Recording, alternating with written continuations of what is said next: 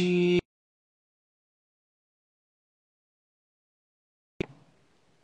Oi, tudo bem? Como é que vocês estão? Hum? Segundo episódio do nosso podcast. E aí? Hoje estamos com um pouquinho diferenciados, um pouquinho diferenciados. Quem segue a gente no Instagram já sabe o que que é. Se você não segue, vai lá seguir. Vai lá. Vai, corre. Para tudo que você tá fazendo. Deixa eu esperar o pessoal entrar aqui, porque nós estamos em live no Instagram. Cadê o pessoal, girl? Cadê? Me digam se está bom, como é que está o áudio. Quero saber. Me digam aí. Deixa eu chamar o pessoal. Nossa convidada de hoje também, porque temos uma convidada belíssima. A convidada de hoje foi mencionada no podcast passado, sim. E hoje ela estará aqui, porque ela é guerreira. Como é que vocês estão? Estão me ouvindo? Todas gays. Ó. Anotações. Ó. Um, um full screen. Gente, vamos passar os recados enquanto entra o pessoal. O primeiro recado que eu tenho para dar para você que está assistindo o nosso podcast uh, pelo Instagram é seguir a gente pelas redes sociais. Ou seja, pelas redes sociais não, perdão, pelos aplicativos de música ou de podcast, que são no caso uh, o Spotify e Anchor. Anchor que a maioria do pessoal é do Spotify, mas o criador, o distribuidor do podcast é a Anchor. O que quer dizer que você, gayzinha, e ou você ouvinte, é para você ir lá agora no Spotify, seguir a gente, não só no Spotify, mas também na Anchor. E também siga a gente no Instagram, que lá você vai saber quando tiver um vídeo episódio igual esse aqui, com a maravilhosa convidada de hoje. Bom, este podcast, hoje, esse episódio, tem uma convidada mais que especial.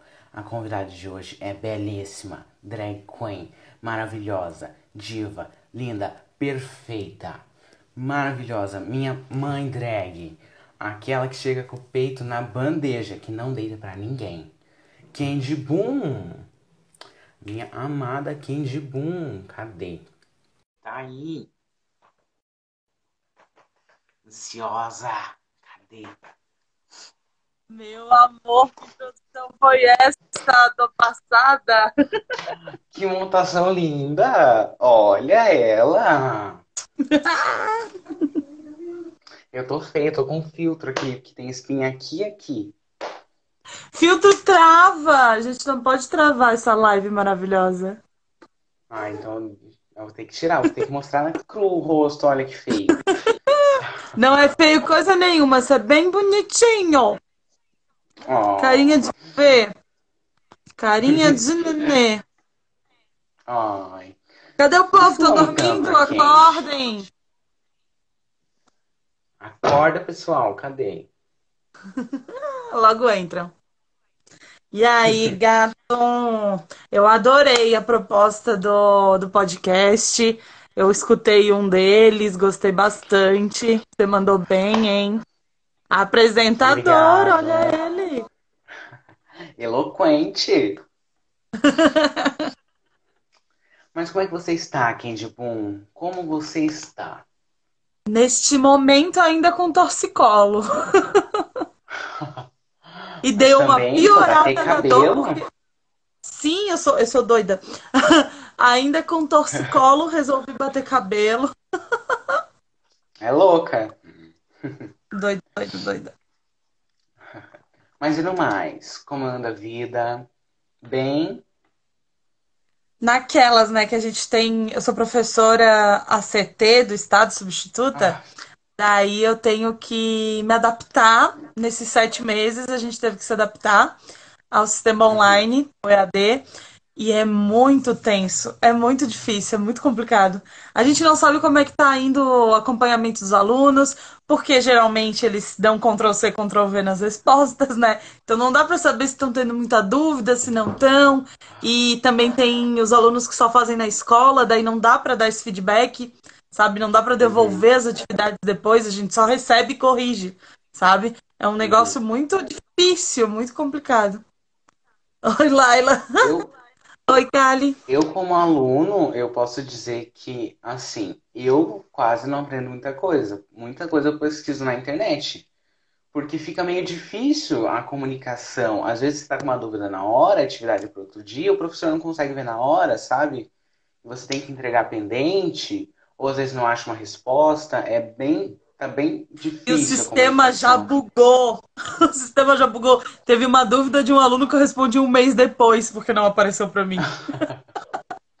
Meu Deus. É, tá difícil, tá babado, né? Tá Nossa. difícil, tá Aconteceu uns problemas uma vez que eu fiquei sem turma do nada. Um mês sem turma. Aí, como é que eu Nossa! faço? Já eu aconteceu isso com professores também. Com professores é pior ainda, porque o teu caso ainda dá para resolver, que daí Sim. depois faz atividade, vai indo para frente. Mas pensa o professor sem salário durante o mês. Pois É é. louco. Babado educar nesse país, cara, é verdade. É bem difícil. É. Nossa, trabalhar na educação é muito difícil, muito difícil mesmo hoje em dia. Antigamente também era, porque antigamente ah, o professor sempre tinha razão. Daí o aluno se dava mal, não tinha diálogo, É, né? É, Que é como é no Japão, mais ou menos, sabe? Uma coisa meio autoritária, Sim. que eles respeitam demais o professor, que é lindo de se ver, mas é uma coisa sem diálogo, tu não se aproxima, é como se fosse um deus lá em cima, sabe? Tu não consegue É, conversar, dialogar. Aqui no Brasil, esse diálogo é bom, é muito positivo, só que tem os abusos, né? Tem a quebra de autoridade, tem passar por cima, tem a questão do machismo extremo que quando um amigo meu, que é, que é professor também de biologia, eu Uhum. vejo, eu já assisti a aula dele, e eu vi que ele tinha, ele tomava algumas atitudes iguais às minhas. E as dele eram respeitadas por ele ser homem, uma figura masculina. E eu fazia a É mesma tenso. coisa e era, sabe, olhavam torto, reviravam o olho, tinha Sim. birra. Então, o machismo está impregnado. E falar disso nas escolas é muito importante. Falar sobre machismo, sobre preconceito, sobre gordofobia, sobre vários preconceitos, né? LGBTfobia é muito importante. Matheus, justiça É por Mari Ferrer, tenso. exatamente, exatamente. Essa cultura do, da violência que está sendo perpetuada, né? Vi, com certeza. Nossa, Sim. não tem, não tem outro assunto agora, esse da Ferrer. É muito difícil, porque assim, um caso tão famoso, um caso que chegou nas Sim. últimas da justiça, foi tratado com tanto desrespeito por pessoas na, na- no alto posto da hierarquia da justiça, sabe? E tu vê Uhum. isso, quantas mulheres não denunciam por causa de, uma coisa dessa? Dá menos Tem vontade ainda de medo. denunciar. Sim, Sim. eu eu já vi casos da pessoa, tipo, tá sofrendo violência psicológica, tá sofrendo ameaça física, não resolver, aí depois amanhece morta, amanhece, né? Depois acontece de ela É. aparecer morta. Ai, meu Deus, a gente não sabia. Tá lá três BOs na delegacia e nada foi É. resolvido. É muito complicado. Nossa, nossa. nossa. É, a justiça é muito ruim no Brasil. Eu já fiz um trabalho em português sobre isso, que foi assim, eu tirei nota máxima, mas É, eu vi que pessoas assim do meu meio, por eu estar falando de machismo, porque eu estava falando de assim, preconceito em si que não é levado a sério a- na justiça muitas vezes, pessoas me olharam torto. Mas eu tava lá para quê? Para mostrar pro pessoal que aquilo é errado. Os professores aplaudiram, tudo bem, mas alunos, ou até mesmo diretores, estavam meio assim comigo. Olharam torto. é é, muito é, louco é, isso. É muito louco. Eu já falei Sim. sobre direitos humanos, sabe? E geografia tá no currículo de falar sobre direitos humanos. Em 2018, quando eu falei um pouco sobre direitos humanos para duas turmas de oitava série, eu recebi, tipo, impacto sobre isso. Eu recebi distorções de pais que falavam que eu tava falando outra coisa. Eu, meu Deus, eu tô falando que matar é errado? Tipo, é óbvio, sabe? É. Coisas óbvias que não que violência é errado, que devolver a violência é errado, que quando acontece algum caso de violência psicológica, alguma coisa assim, tu tem que relatar para alguém e acontece muito, eu vejo vários canais de YouTube, tipo Chocolate TV, esses assim, sabe, que recebem uhum. uh, cartinhas, como é que chama? É, não é e-mail também, é outro negócio lá no, na Twitch, alguma coisa assim, umas mensagens uhum que ele recebe com umas histórias dizendo sobre revidar. Sobre revidar, porque o professor não escutou, porque a escola não escutou, porque não se mobilizaram, porque não foi feito nada. Essas campanhas de conscientização contra esses preconceitos são extremamente importantes. A gente precisa fazer isso sempre, sabe? A educação precisa trabalhar muito nisso, porque a escola ela acaba sendo Sim. um lugar de repulsão para muitas pessoas. Eu conheço pessoas LGBTs Sim. que largaram a escola. Porque assim, tu pensa, né? A lógica, isso acho que foi a Selma que falou, e daí eu pensei também, ou outras pessoas também falaram. Tu pensa, um negro, um preto, sofreu racismo na escola. O pai e a mãe, sendo pretos, vão defender? Vão entender Sim. que aquilo é racismo, que aquilo é errado e vão atrás, sabe? Em casa, tu vai ter uma proteção. Quando se trata de gordofobia, tu não tem proteção. Quando se trata de LGBTfobia, tu não tem proteção. Porque imagina, uh, ser uma menina trans na escola, ir para casa e não ter ninguém para te defender. E a tua mãe e teu pai é. não sabem que tu é trans, não entendem isso, sabe? Ou mesmo um menino gay, sabe? Uh, qualquer uhum. pessoa, sabe, LGBT, vai sofrer muito isso porque em casa não vai ter essa proteção que volte para a escola, que retorne com uma conversa, alguma coisa assim. Ela fica jogada lá, sabe? E desiste. É. E tem muito, muita encrenca. Daí tem umas mais agressivas. Sabe aquele estereótipo de sapatão agressiva? É por causa uhum. disso também. Porque não tem outra explicação. A violência, ela nasce dessa forma a pessoa vai guardando dentro dela e é uma, chega uma hora que vai ter que explodir. Explode. E às vezes explode em pessoas comigo. que não tem nada a ver. Às vezes explode em pessoas. Já aconteceu comigo de explodirem em mim, que não tinha nada a ver com a história, que eu nunca tinha feito nada de mal, e explodiram em mim, sabe? Já aconteceu dentro da escola, na internet, em vários outros ambientes que às vezes tu tá ali, sabe, no meio, tá tentando apaziguar, tentando fazer alguma coisa, ou só quieta no teu canto e sobra pra ti. Porque tu é a figura mais fraca, entre aspas, as pessoas acham, né? Porque vem mulheres uhum. como mais fraca. Se tem uma encrenca Sim. entre dois meninos, o outro menino, para se achar mais forte, vai tentar tirar dele a ofensa de gayzinho é. e vai começar a jogar na gorda Vai começar a xingar a gorda, sabe? Aconteceu de, acontecia muito isso na escola comigo, sabe? E às vezes a pessoa nem era gay, sabe? A pessoa nem era gay e sofria esse preconceito, xingavam, e daí ele devolvia para mim. E ficava nesse ciclo ah. vicioso, entende? Na época eu também devolvi. Na época eu devolvi algumas vezes, sabe? Nesse ofensa, não de violência física, Sim. né? Eu acho que eu nunca cheguei na violência física. Mas é, é tenso porque a psicológica, ela faz muito mal e chega numa violência física da pessoa cometer atos contra a si próprio. Às vezes a pessoa não é violenta com o outro, mas ela implode. Ou ela explode ou ela implode, sabe? E daí é. começa a se mal, a querer tomar um monte de remédio, e as pessoas não percebem. Setembro Amarelo é todo ano, né? Setembro Amarelo, Sim. de falar de, de, suicídio, a campanha contra essas coisas. A gente não pode falar só Sim. em setembro.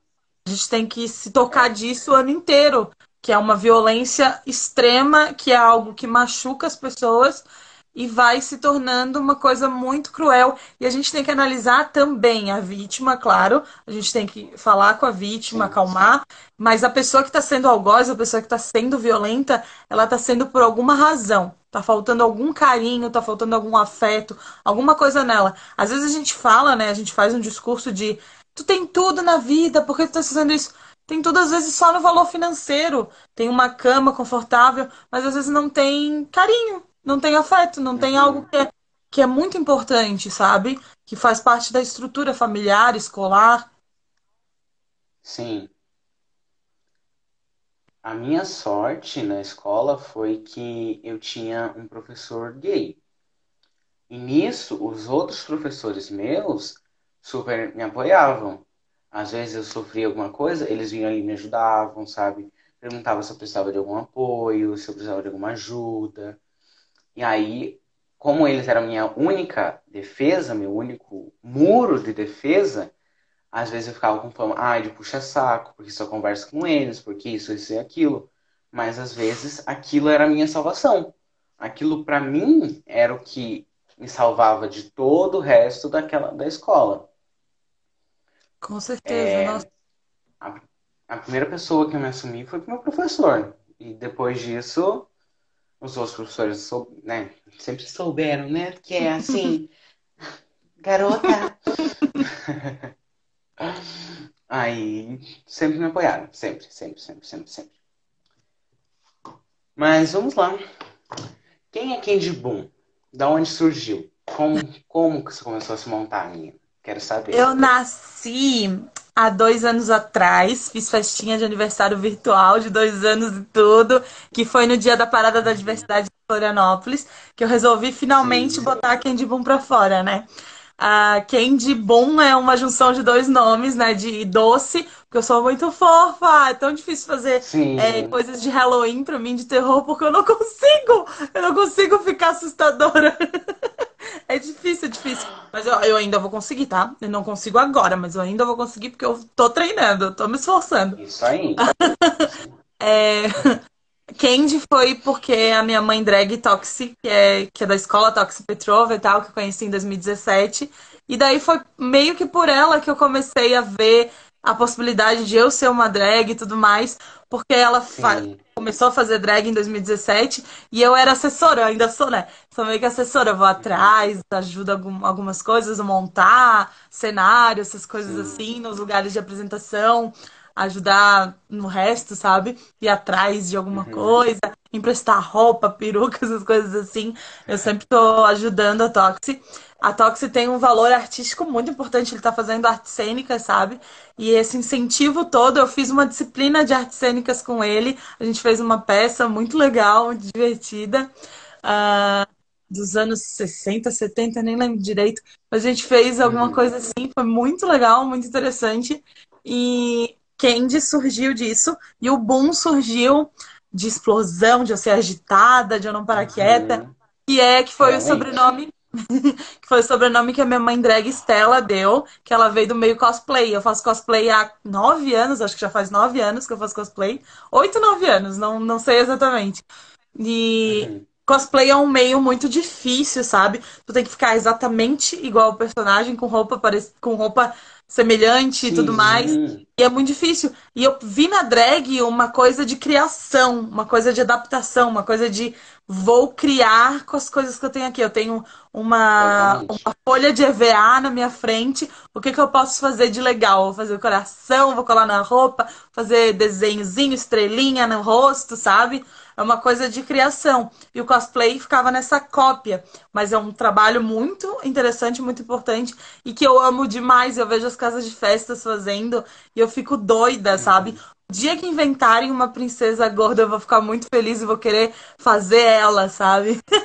Porque tem, tem vilã, né? Tem a Úrsula, que é massa, Sim. sabe?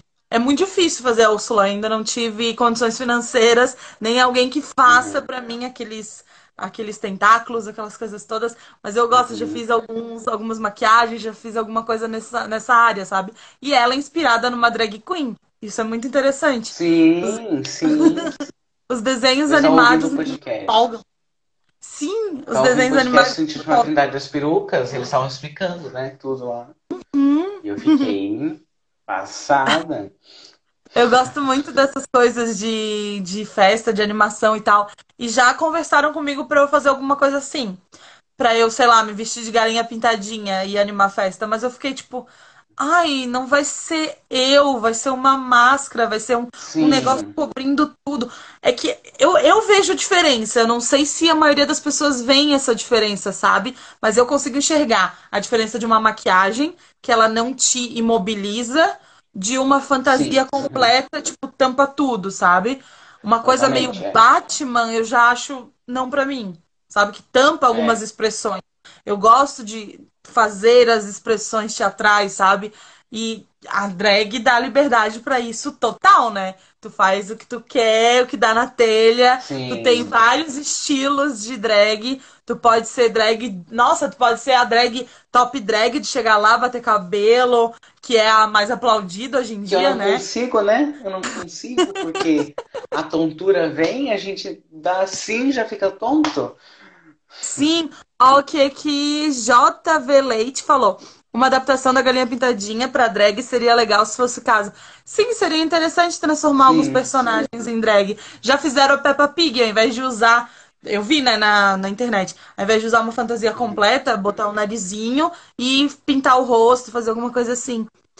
Olha você agora, imagina a Princesa Jujuba. Ai, sim, eu já fiz cosplay da Ah, Jujuba. Eu fiz cosplay da Jujuba com um vestido que ela aparece só em um episódio. Eu achei ele lindo. Eu vi na internet uma menina tava em processo de emagrecimento, então ela tava se livrando dos cosplays dela, antigos. Então ela vendeu pra mim, eu fiquei, meu Deus no céu. E depois eu transformei em roupa da Britney. Sabe aquele meu vestido cheio de tinta que eu soprei no caninho? Nunca faça isso porque aquilo é tóxico. Eu podia, eu podia ter dado muito errado. Eu soprei a tinta assim com cano, com aqueles caninhos que eu envolvi aqui assim o braço também, pra fantasia da Britney Deus. Hold It Against Me. Ai, saudade de você no Givago. Amo seu trabalho. Obrigada, meu amor. Eu, nossa, que saudade do Givago. A reabriu como bar. Poderia ir, só que eu tenho medo. Eu ainda tô. Eu não tenho muita segurança nos equipamentos de segurança para eu usar. Porque pensa, se voltasse às aulas, as crianças, elas tocam em Uhum. tudo, elas abraçam você, elas não querem ficar longe. Até tentaram dois Sim. dias antes, quando lançaram o negócio na mídia sobre quarentena, não sei o quê, ficou uma semana Uhum. ainda de aula. E era pra gente ficar longe dos alunos e falar pra ficar longe. Um aluno encostou nas minhas costas, a outra me abraçou, a outra me deu um beijo na É, bochecha, tipo, ai, eu não, é eu não posso difícil, evitar, é. sabe? É difícil. E na vida, assim, se eu fosse pra balada, alguma coisa assim, provavelmente eu ia tirar a máscara, ou provavelmente eu não ia conseguir usar a máscara, sabe? Eu tô com uma agonia. Até o, a minha Sim. filha drag Tarsila, o Noah, que é um homem trans, isso é muito interessante, homem trans fazendo drag, é muito legal. Fazendo Sim. drag queen, né? Porque homem trans fazendo drag king é mais normal, ma- mais comum. A palavra normal é feio. É mais comum. É. Mas ah, ela- ele me trouxe um negocinho de plástico que tu coloca assim na máscara, embaixo da máscara, que faz tu ter um movimento aqui assim. Sabe aquelas máscaras mais durinhas, que são mais caras, tipo aquelas de plástico? Sei. É como se eu estivesse usando uma daquelas que dá mais liberdade pra falar, pra respirar, e daí tu Uhum. bota a máscara mais barata por cima. E é um negocinho bem baratinho que ele me falou. É, é bem importante. Eu vou tentar usar, vou tentar ir na mercearia, porque eu tô há sete meses sem me mover de casa, sabe? É muito ruim depender Sim. dos outros. Nossa, tipo, pedir pra comprar alguma coisa, daí a pessoa vai na hora que ela pode, ou na hora que ela Pode, quer. É, ai, ai, ai, ai. É, eu queria ir nas lojas. Eu, te- eu tenho muita saudade desse capitalismo de tu ir na loja, de tu observar aquilo, de tu querer comprar coisa que tu não tem necessidade, mas é porque aquilo dá vontade. Agora, esses meses, eu tô comprando só as coisas de altíssima necessidade, ou as coisas de mais ou menos necessidade, tipo, é maquiagem e tal. Mas Uhum. daí é mais caro, Então, tem o frete. Quem quiser patrocinar aqui a Agora, gatinha. preciso patrocínio. A minha amiga ganhou um concurso, a Tuane, maravilhosa, ela que é outra mulher drag. Ela, ela é maravilhosa, perfeita. Ai, que linda! Ela ganhou um concurso de maquiagem da Paulette, da Paulette Pink que faz a Cher, sabe? Ah, Uhum. ela ganhou batons da Make Be. Nossa, cara, que coisa mais linda! Sonho, Maquiagem de sonho. cinema, de cinema, altíssima qualidade. Como eu queria essas coisas, sabe, de alta qualidade. Só que é aquele custo-benefício, né? A gente não tem grana para aquilo. Então a gente se contenta com as mar- marcas mais baratas e que compensam. Tipo, para mim compensa a Dailos, compensa a Vult, que é aquela coisinha mais carinha entre as baratas, mas ainda tá, ainda É. dá. Tem coisa que não dá. Eu, cara, eu, eu fico louca que tem algumas amigas que a pele funciona com Tracta. Tracta acho que é 8 reais. Que funciona que aquilo Sim. adere à pele. Eu fico, meu Deus, como é que tu consegue? Eu queria conseguir Eu, usar como essas coisas. iniciante, eu não posso, eu não, eu não gasto tanto, né? Não posso gastar em makes caras, porque eu sou iniciante, né? Aí vai ser desperdício, vamos falar assim. Desperdício não, porque é um ensinamento. A gente vai aprender, a gente continua aprendendo. Mas eu tenho que ir nas coisinhas mais baratas, né? Uma base lá de 8 10 reais. A pior coisa Tem que eu coisa que eu não tenho coragem de comprar. base. Foi comprar a base da Vult de 50 reais. Acho que foi Eu, 50 que eu paguei. Ai, gente, eu fiz cada cagada com aquela Tem coisas base. Primeiro que muito mais caras. Eu comprei a base do tom errado. Pra Ah, sim. começar. Olha. Mais escuro ou mais claro? Mais claro, muito mais claro. Nossa, Muito, se fosse mais escuro ainda dava pra usar pra contorno.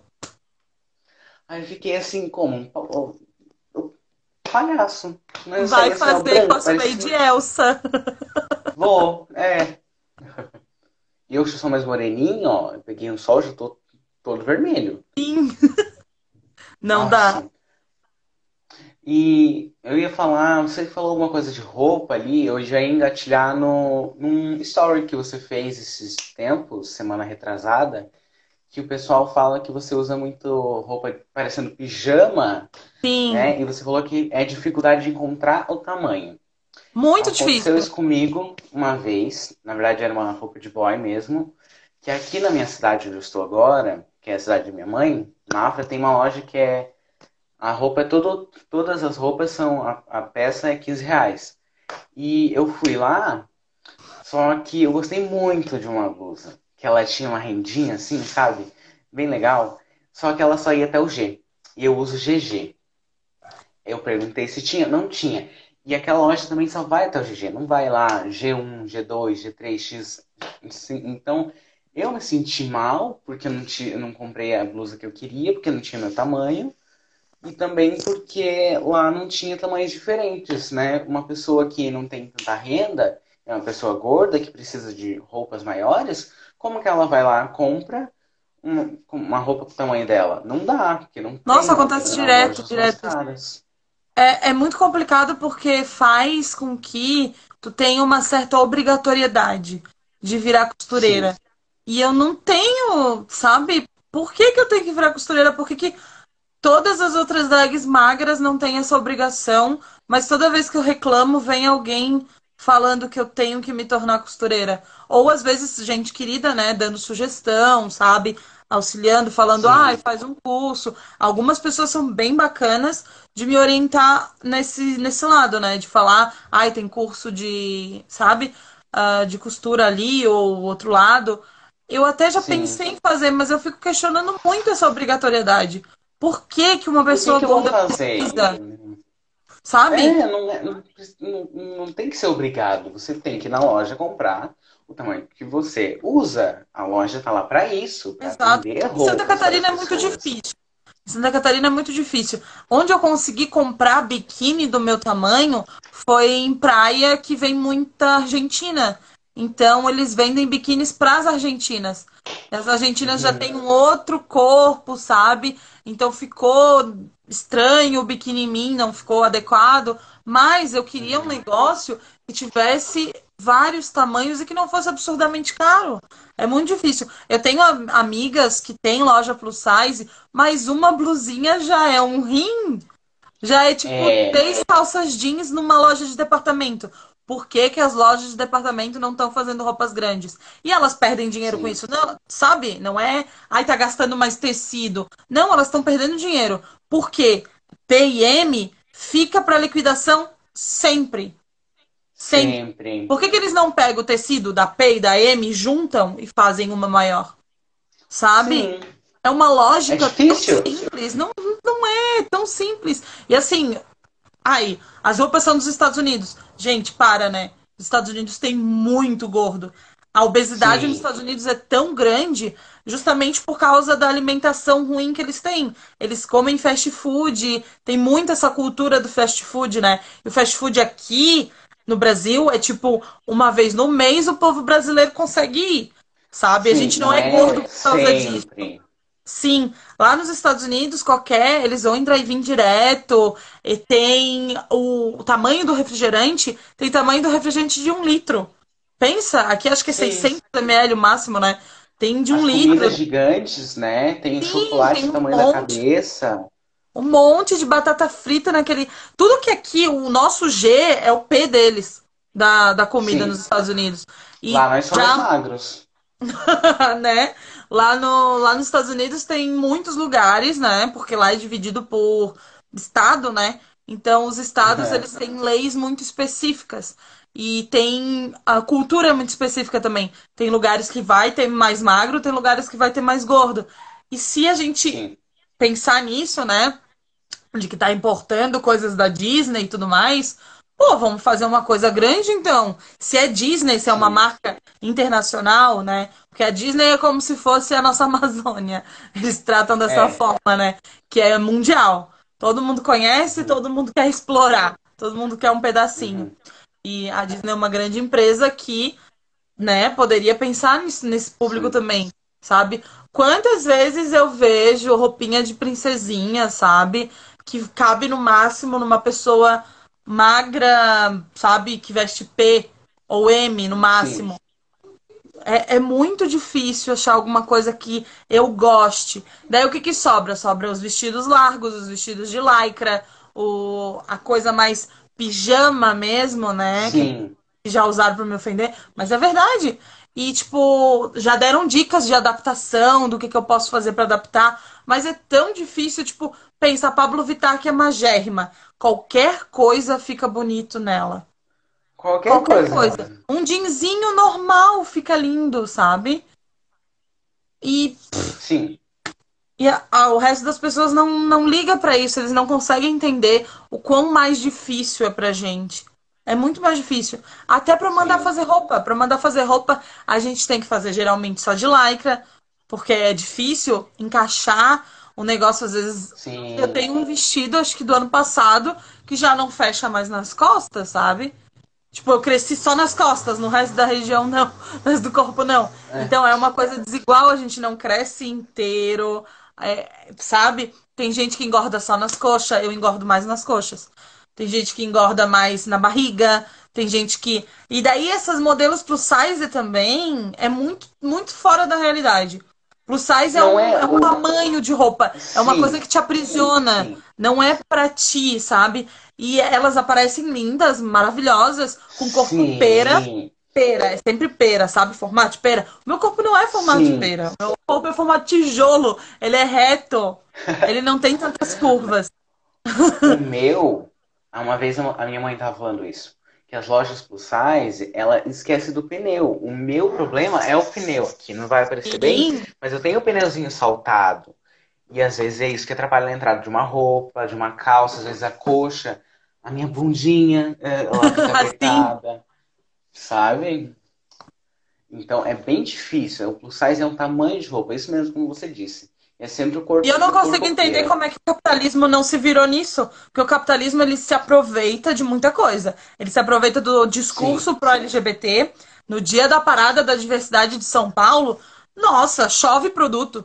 Até acho que o Doritos criou um Doritos Rainbow, sabe? Sim, Sem Doritos sentido, Rainbow. sem nexo, sabe? Sem nenhuma história. Só tá, Doritos Rainbow. Que eu experimentei porque eu caí na onda. Eu também caio na onda, tá? Eu não Eu experimentei. falo mal, mas uso. Eu falo mal da Disney, mas eu amo a Disney. Eu falo mal dos brinquedinhos do McDonald's, eu falo que são feitos por trabalho semi-escravo, é complicado, é chinês ou tailandês, alguma coisa assim, sabe? E é, né, um trabalho maçante e tal. e é difícil, os horários que eles trabalham são completamente diferentes do Ocidente. É um negócio muito. É, eles falam que é workaholic, mas não, não é nesse sentido. Workaholic é um japonês. O japonês parece que ele tem esse pensamento de vou trabalhar uhum. bastante. O resto, assim, da Ásia não tá pensando muito em. Ele tá precisando trabalhar. Não é uma coisa é. tipo, ai, vou desenvolver minha mente. É uma coisa tipo, preciso fabricar vários calçados, várias roupas para poder Sim. ganhar o dinheiro no final do mês e conseguir sobreviver, sabe? É, é, é difícil. Por causa da grande quantidade de população também, eles conseguem arquitetar um negócio desse jeito, né? Então. Sim. Então, eu falo dos brinquedos, mas eu tenho alguns aqui em casa. sabe? Sim, é. A gente está inserido no capitalismo, é complicado sabe? É. é. o importante é não ser hipócrita. Hipócrita é quando fala e não faz, sabe? É. Ou quando né, esconde e tudo mais. A gente precisa criar uma conscientização. Eu explicando isso nas escolas, algumas crianças não sabiam e elas deixaram de, de ir real no McDonald's para comprar esses brinquedinhos e tal. Começaram a pensar mais em nos eventos de anime, que tem aqueles artesãos que fazem os biscuits dos Sim. personagens. É interessante investir nisso. Camiseta também. Tem... Sim, camiseta tem um amigo que é o Léo, sabe? Que é da Impulso, que ele faz estampas Sim. e tudo mais. É muito maneiro, sabe? É muito maneiro essa, essa coisa Sim. de estamparia, de investir no, na pequena produção mercantil local, sabe? E ajudar é. os amigos, ajudar as famílias a terem mais desenvolvimento e uma Sim. autonomia porque é muito diferente tu trabalhar no McDonald's ou você produzir alguma coisa em casa, sabe? É. Agora, na quarentena, a gente está percebendo isso. Muitas pessoas começaram a trabalhar em home office, que é um trabalho uhum. desgastante, muito desgastante, porque tu não desliga. Professor já não desliga, é. né? Já leva trabalho para casa sempre. Mas Sim. home office é pior ainda. Porque é aí que tu não desliga. Porque tem e-mail toda tá hora, tem reunião na marcada. casa você está no ambiente de trabalho, entendeu? Você não tem a divisão, você está no mesmo lugar Isso. sempre. Trabalho, casa, junto, não tem, não dá descanso. Uhum. Né? E agora na quarentena é... ser saudável. A gente, a gente que é gordo sempre vem o discurso pró-saúde. Quem fuma um monte, quem bebe um monte, quem enche a cara. Então nem aí, não falam nada da saúde dessa pessoa. Mas do gordo, não. a primeira coisa, eu abro a boca, ah, já vão falar que eu não tô sendo saudável. Eu fazia alguns exercícios, né? Fazia algumas pequenas caminhadas, Sim. alguma coisa assim. Agora, na quarentena, eu tô esses sete meses. O máximo de exercício que eu faço é dançar para as provas dos concursos. Acho que é o máximo. O máximo de exercício é bater o cabelo com torcicolo, né? né? Tipo, olha só, o pessoal pode ter vindo também desse sedentarismo desses sete meses. O maior Sim. problema da gente é o sedentarismo, não a obesidade, não a gordura em si. Porque existem muitos Sim. gordos que têm o, bió, o biotipo de gordo que são, ó, dão um banho em saúde e muito magrinho. Sim. Tipo, aqui em casa, por exemplo, o meu irmão, ele sempre foi magro. Ele tá com 19 anos agora. Sempre foi magro. Ele ganhava, agora que ele tá mudando, sabe? Acho que adulto, daí tá mudando um pouquinho dos hábitos. Ele ganhava traquinas e eu ficava só, ah, eu quero traquinas também. Eu não entendia, sabe por que, que eu não tava uhum. ganhando aquela traquinas? Claro, porque qualquer respiro, a gorda engorda mais. O magro Sim. não vai acontecer isso. Então a gente tem que pensar Sim. na saúde mental também, sabe? De é... eu ver comendo chocolate e eu ficar assim, ai meu Deus, não posso essas coisas de dieta que colocam na cabeça, que não é só para gorda, é para mulher Sim. no geral, que é uma pressão estética ferrada com mulher, sabe? Mulher tem que ser magra, mulher tem que ter bunda grande, mulher tem que ter peito grande e tem que ter cintura.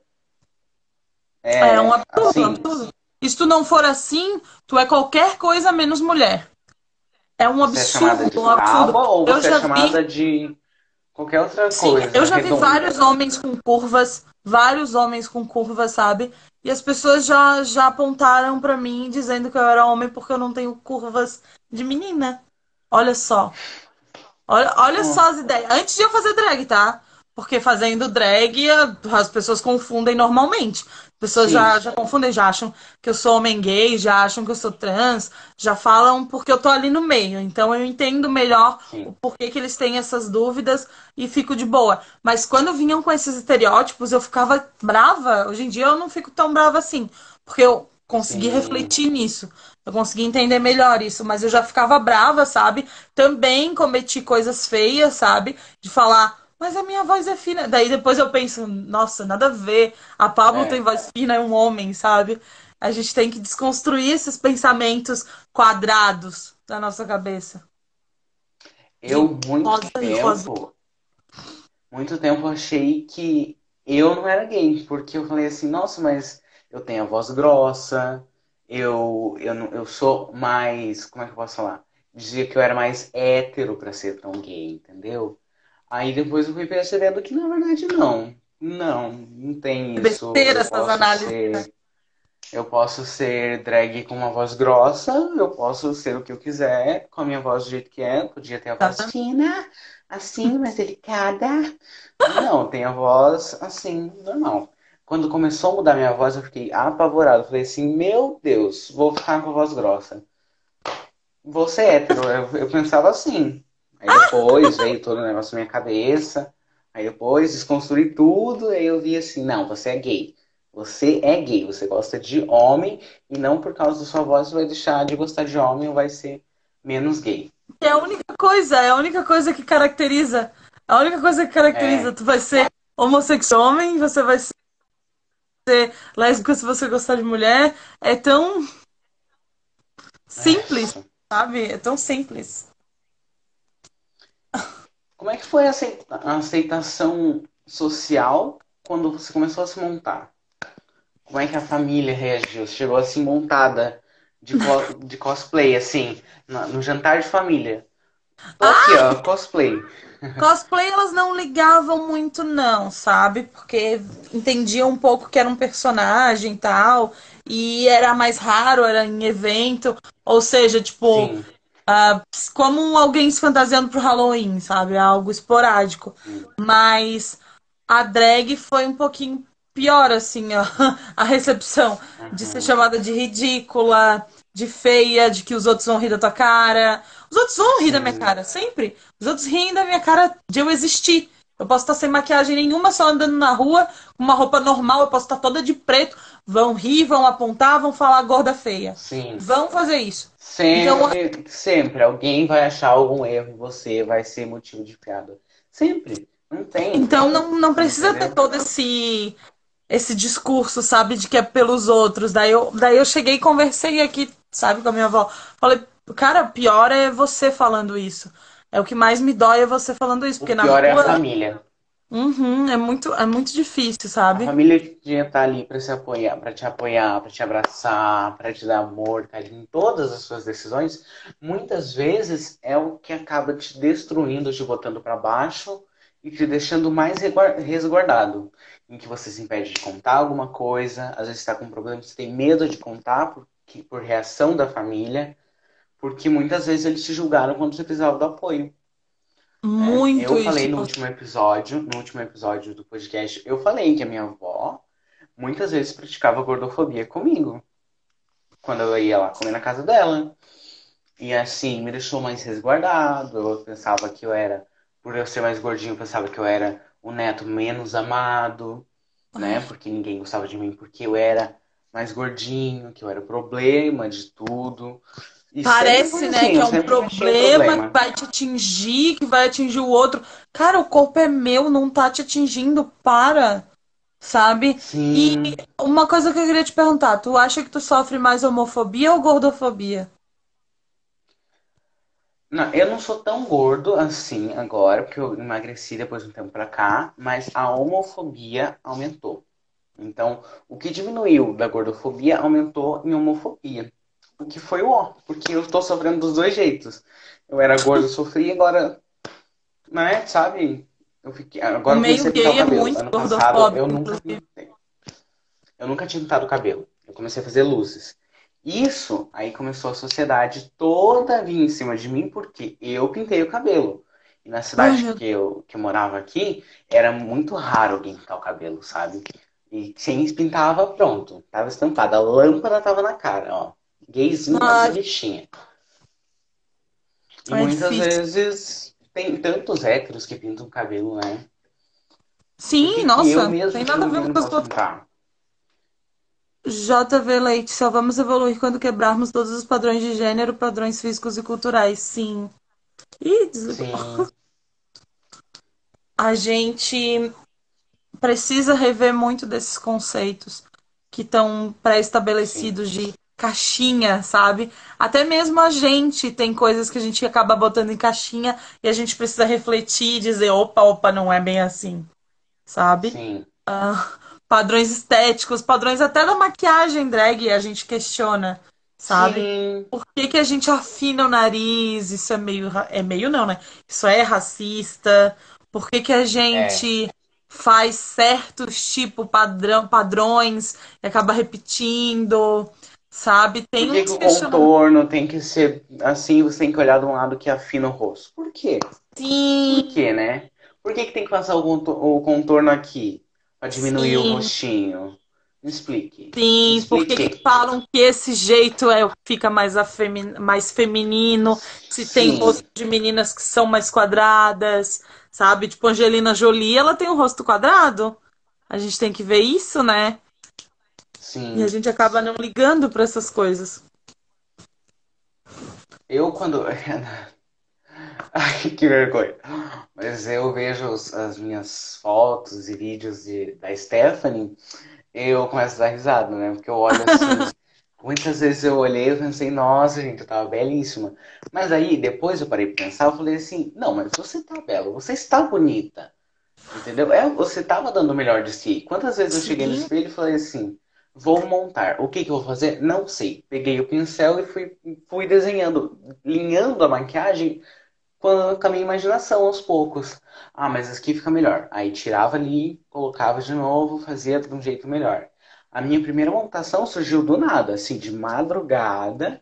Eu peguei lá um mega hair, eu peguei um mega hair, coloquei aqui, os cabelos já não estavam aguentando, coloquei, coloquei um bonezinho, pra disfarçar, né? Coloquei só uma base, não tinha pó, não tinha contorno, não tinha nada. Peguei a, a sombra rosa, só tinha sombra rosa. Coloquei. Delineador, não tinha. Peguei um lápis de olho, fiz o delineado. Um, um caído, um erguido, talvez. O batom, também eu não tinha batom. O que que eu fiz? Peguei a sombra, molhei um pouquinho de água e passei na boca. Assim, do Adaptações, nada adaptações. surgiu a gata. Muitas drags faziam isso. Nossa, antes da tecnologia toda de maquiagem surgir, elas usavam carvão pra fazer o delineado, pra fazer o preto aqui assim embaixo do olho. Nossa. JV Leite, eu mesmo era um gay. hoje? Oi? Pode falar, pode ler. JV. Leite, eu mesmo era um gay homofóbico por pressão familiar e social, mas com o tempo veio a desconstrução. Eu sou uma bicha muito mais feliz. E muitos LGBT são assim. Fato, fato. Sim.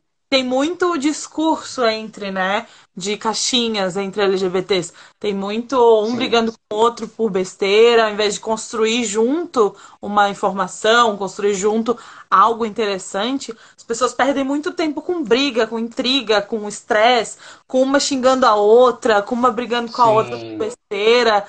E sabe, a gente tá do mesmo lado da moeda, gente, sabe? A gente tem que Sim. entender que a gente tá do mesmo lado. Pessoas que sofreram muita coisa são diferentes de pessoas que estão no padrão, sabe? E tem muitas Sim. pessoas que estão no padrão que estão do nosso lado, que estão tentando desconstruir pensamento, que estão tentando entender o que que tá rolando, que não querem ser homofóbicas, que não querem ser Sim. grosseiras. E acaba que muita gente dentro do meio também expulsa esses padrões. Então fica uma briga Sim. eterna. Eu vejo nos grupos antigordofobia, por exemplo, que eu não tô mais entrando Sim. porque eu fiquei agoniada com aquilo. Porque tem muita menina de 17, 18 anos que entra nos grupos antigordofobia que não é gorda sabe? Mas ela Uhum. pensa, ah, eu sou gorda, né? Eu estou me sentindo. Daí ela entra no grupo e ela não entende, ela não entende que ela não é gorda, ela não entende que ela tá sofrendo pressão Sim. estética, que a pressão estética para cima das mulheres é muito maior, Muito maior. Tu vê até nas sessões de roupa. Tu consegue reparar nisso. Sim. Eu uso calça da seção masculina.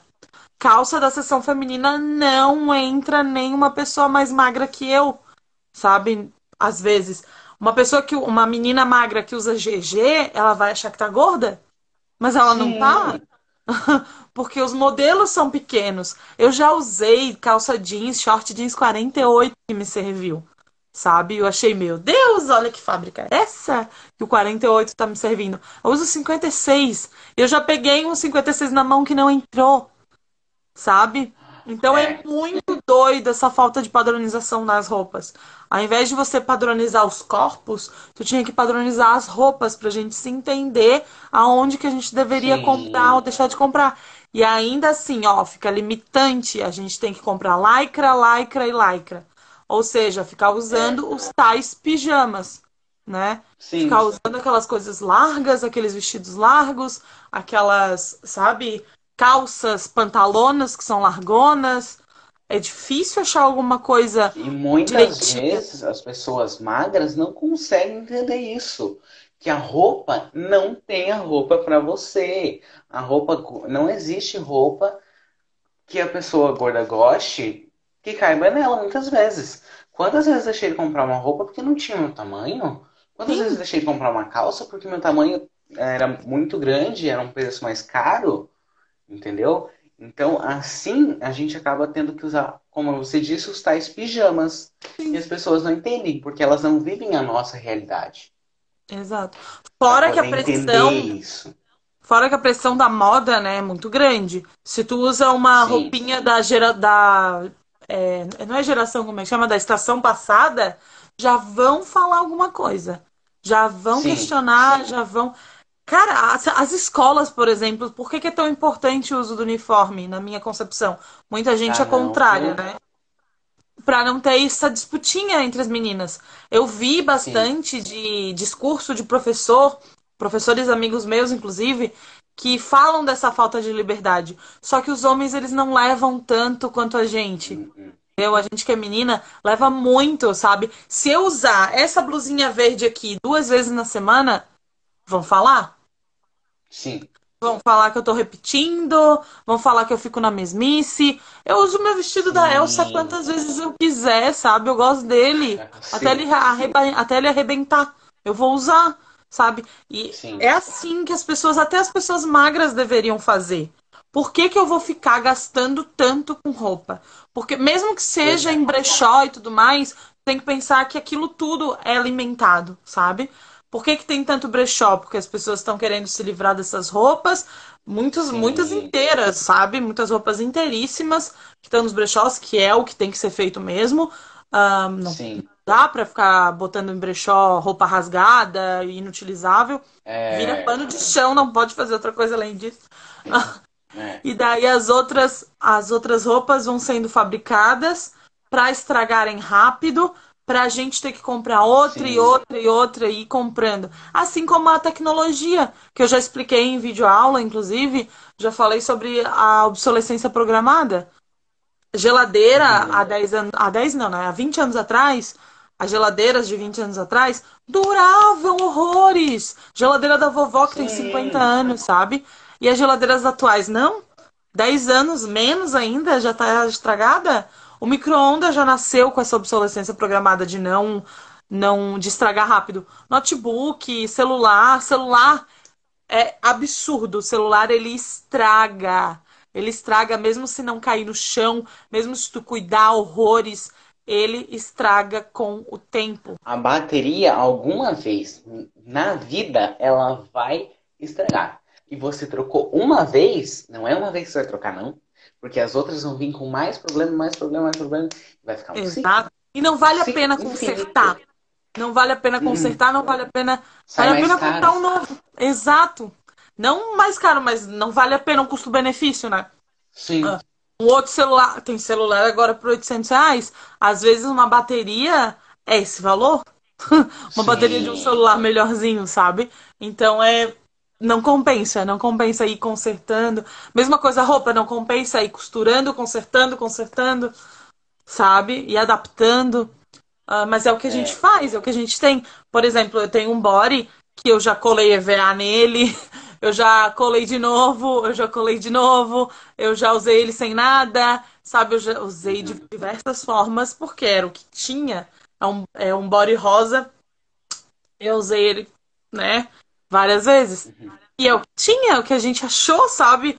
Nossa, cheguei, achei. E é isso. E eu vi o mesmo body pra magra por um valor muito menor. Muito menor.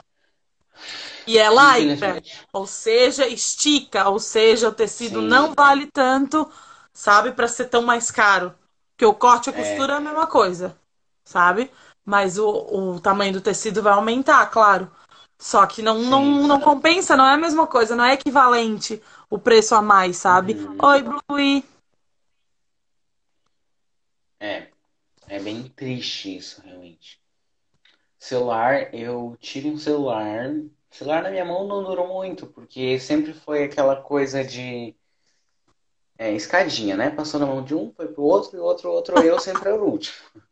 Aí Ai, o celular tadinho. tava o quê? Pela beira da morte. Tava pela beira da morte, fazemos o quê? Aí eu saía como o quê? Um irresponsável, porque às vezes a, a bateria tava viciada já quando entrou na minha mão.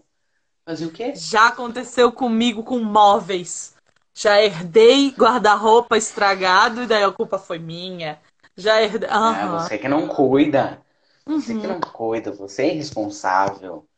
A última live que eu participei de Stephanie com a Estela, eu rio até hoje. Eu gravei um challenge com ele. A tela tava descolada inteira. Tava por um fio grudado. Credo! Aí, e eu não conseguia enxergar, tava tudo quebrado. Aí eu falei assim, meu Deus, mas eu preciso fazer? Vou dar meus pulos. Entrei na live. A metade da live é vocês olhando pro nada. Tá aí a minha, o meu quadradinho lá olhando pro nada. Porque tá tudo embaçado a câmera, tá tudo quebrado, não dá pra ver. Três minutos da live apareceu montado. Ridículo ainda pra pra aparecer, né? Ah! Tinha, tinha glitter, até parecia que eu tava com barba de glitter. Meu Amo Deus, barba de glitter, beira, aliás. Tava pela beira da morte o celular, eu fiz live, gravei challenge. Inclusive foi o challenge da Drag Soul, do amor próprio, que eu não tinha Amo. nem look. Eu peguei look de uma loja aqui da minha cunhada, eu catei de noite lá, fui e fiz. Entendeu? Foi assim, e a roupa estava apertada, porque não tinha meu tamanho, né? Adaptações. curvas. Aí foi aquele lá mesmo, fui, me joguei. Pelo menos entreguei. Não tinha nem peruca, esqueci da peruca que eu fiz ainda. Tava sem peruca. Fazendo Mas é que Dar os pulos. Tem que ser, a Ai, gente, tem que sair da mesmice, a gente tem que fazer, produzir, produzir, produzir. E quando a gente tá com a cabeça ocupada produzindo, a gente não perde tempo falando mal dos outros, a gente não perde uh, sabe, cultivando coisas negativas. Signo de unicórnio, cheguei agora, mas me identifico muito com o assunto. Sim. Nossa, obsolescência programada é um assunto que sempre, sempre irrita. é o capitalismo. É, isso é bem chato. Hum, o que não pode faltar na sua make, Kenji? Vamos ver. Ai, As pessoas falam que é o delineado. Eu já fiz maquiagem sem esse delineado grande e as pessoas sentiram falta. Uhum. Mas eu marca, acho que batom. Né? Eu acho que batom, porque com um batom tu consegue fazer a cara toda. Realmente. É, você consegue usar ele de sombra e esfumar, consegue fazer o negocinho, o blush. Tu, você consegue fazer tudo. Ah, eu tenho uma dúvida. Eu acho que eu já ouvi numa live, só que eu esqueci. Você raspa a sobrancelha? Não, né? Sim, tô raspando. Raspa? Antes da quarentena, eu descoloria e cortava, né? Antes da quarentena. Uhum. Agora, tipo, acho que faz uns três, três meses, quatro, não, não lembro, eu comecei a raspar, porque eu pensei, eu tô em casa, eu não tô suando, eu não tô correndo para nenhum lugar. Porque a sobrancelha Sim. serve para isso, serve para conter o suor para que não entre no seu olho e você não fique cego durante Sim. corridas, né? Mas agora eu tô raspando porque é mais fácil, mais prático, né? Candy sem olhão não é a Candy. Ai, Blue. Realmente. Blue, Candy, um cada dia que passa mais linda. Obrigada, meu amor. Mas é, você falou, a sobrancelha, ela realmente tem todo um papel, né? Eu vejo as outras drags que elas raspam, elas até tiram, elas até falam, né, que elas parecem um ET, né? Sem a sobrancelha. E eu até que disfarço, porque um... meu óculos é grandão, ele tapa. Sim. Uhum. Nós temos 15 segundos de live. É, quando acabar aqui, eu começo outra. Né? Que o papo tá muito bom. Eu Adoro. Hum. Esperar a Candy entrar. Cadê a Candy? Cadê a Candy? Candy bom.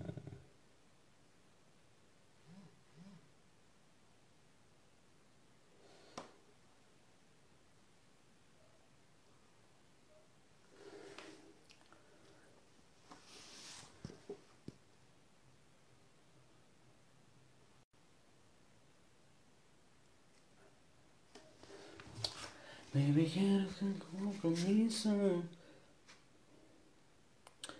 Ai, ai, gente, que live maravilhosa. Eu amei conversar com Candy. Candy é tudo.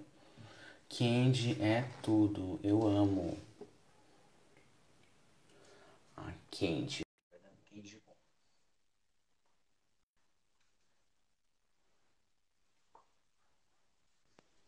Ai, Tu ainda não ganhou o privilégio de fazer lives de mais de uma hora.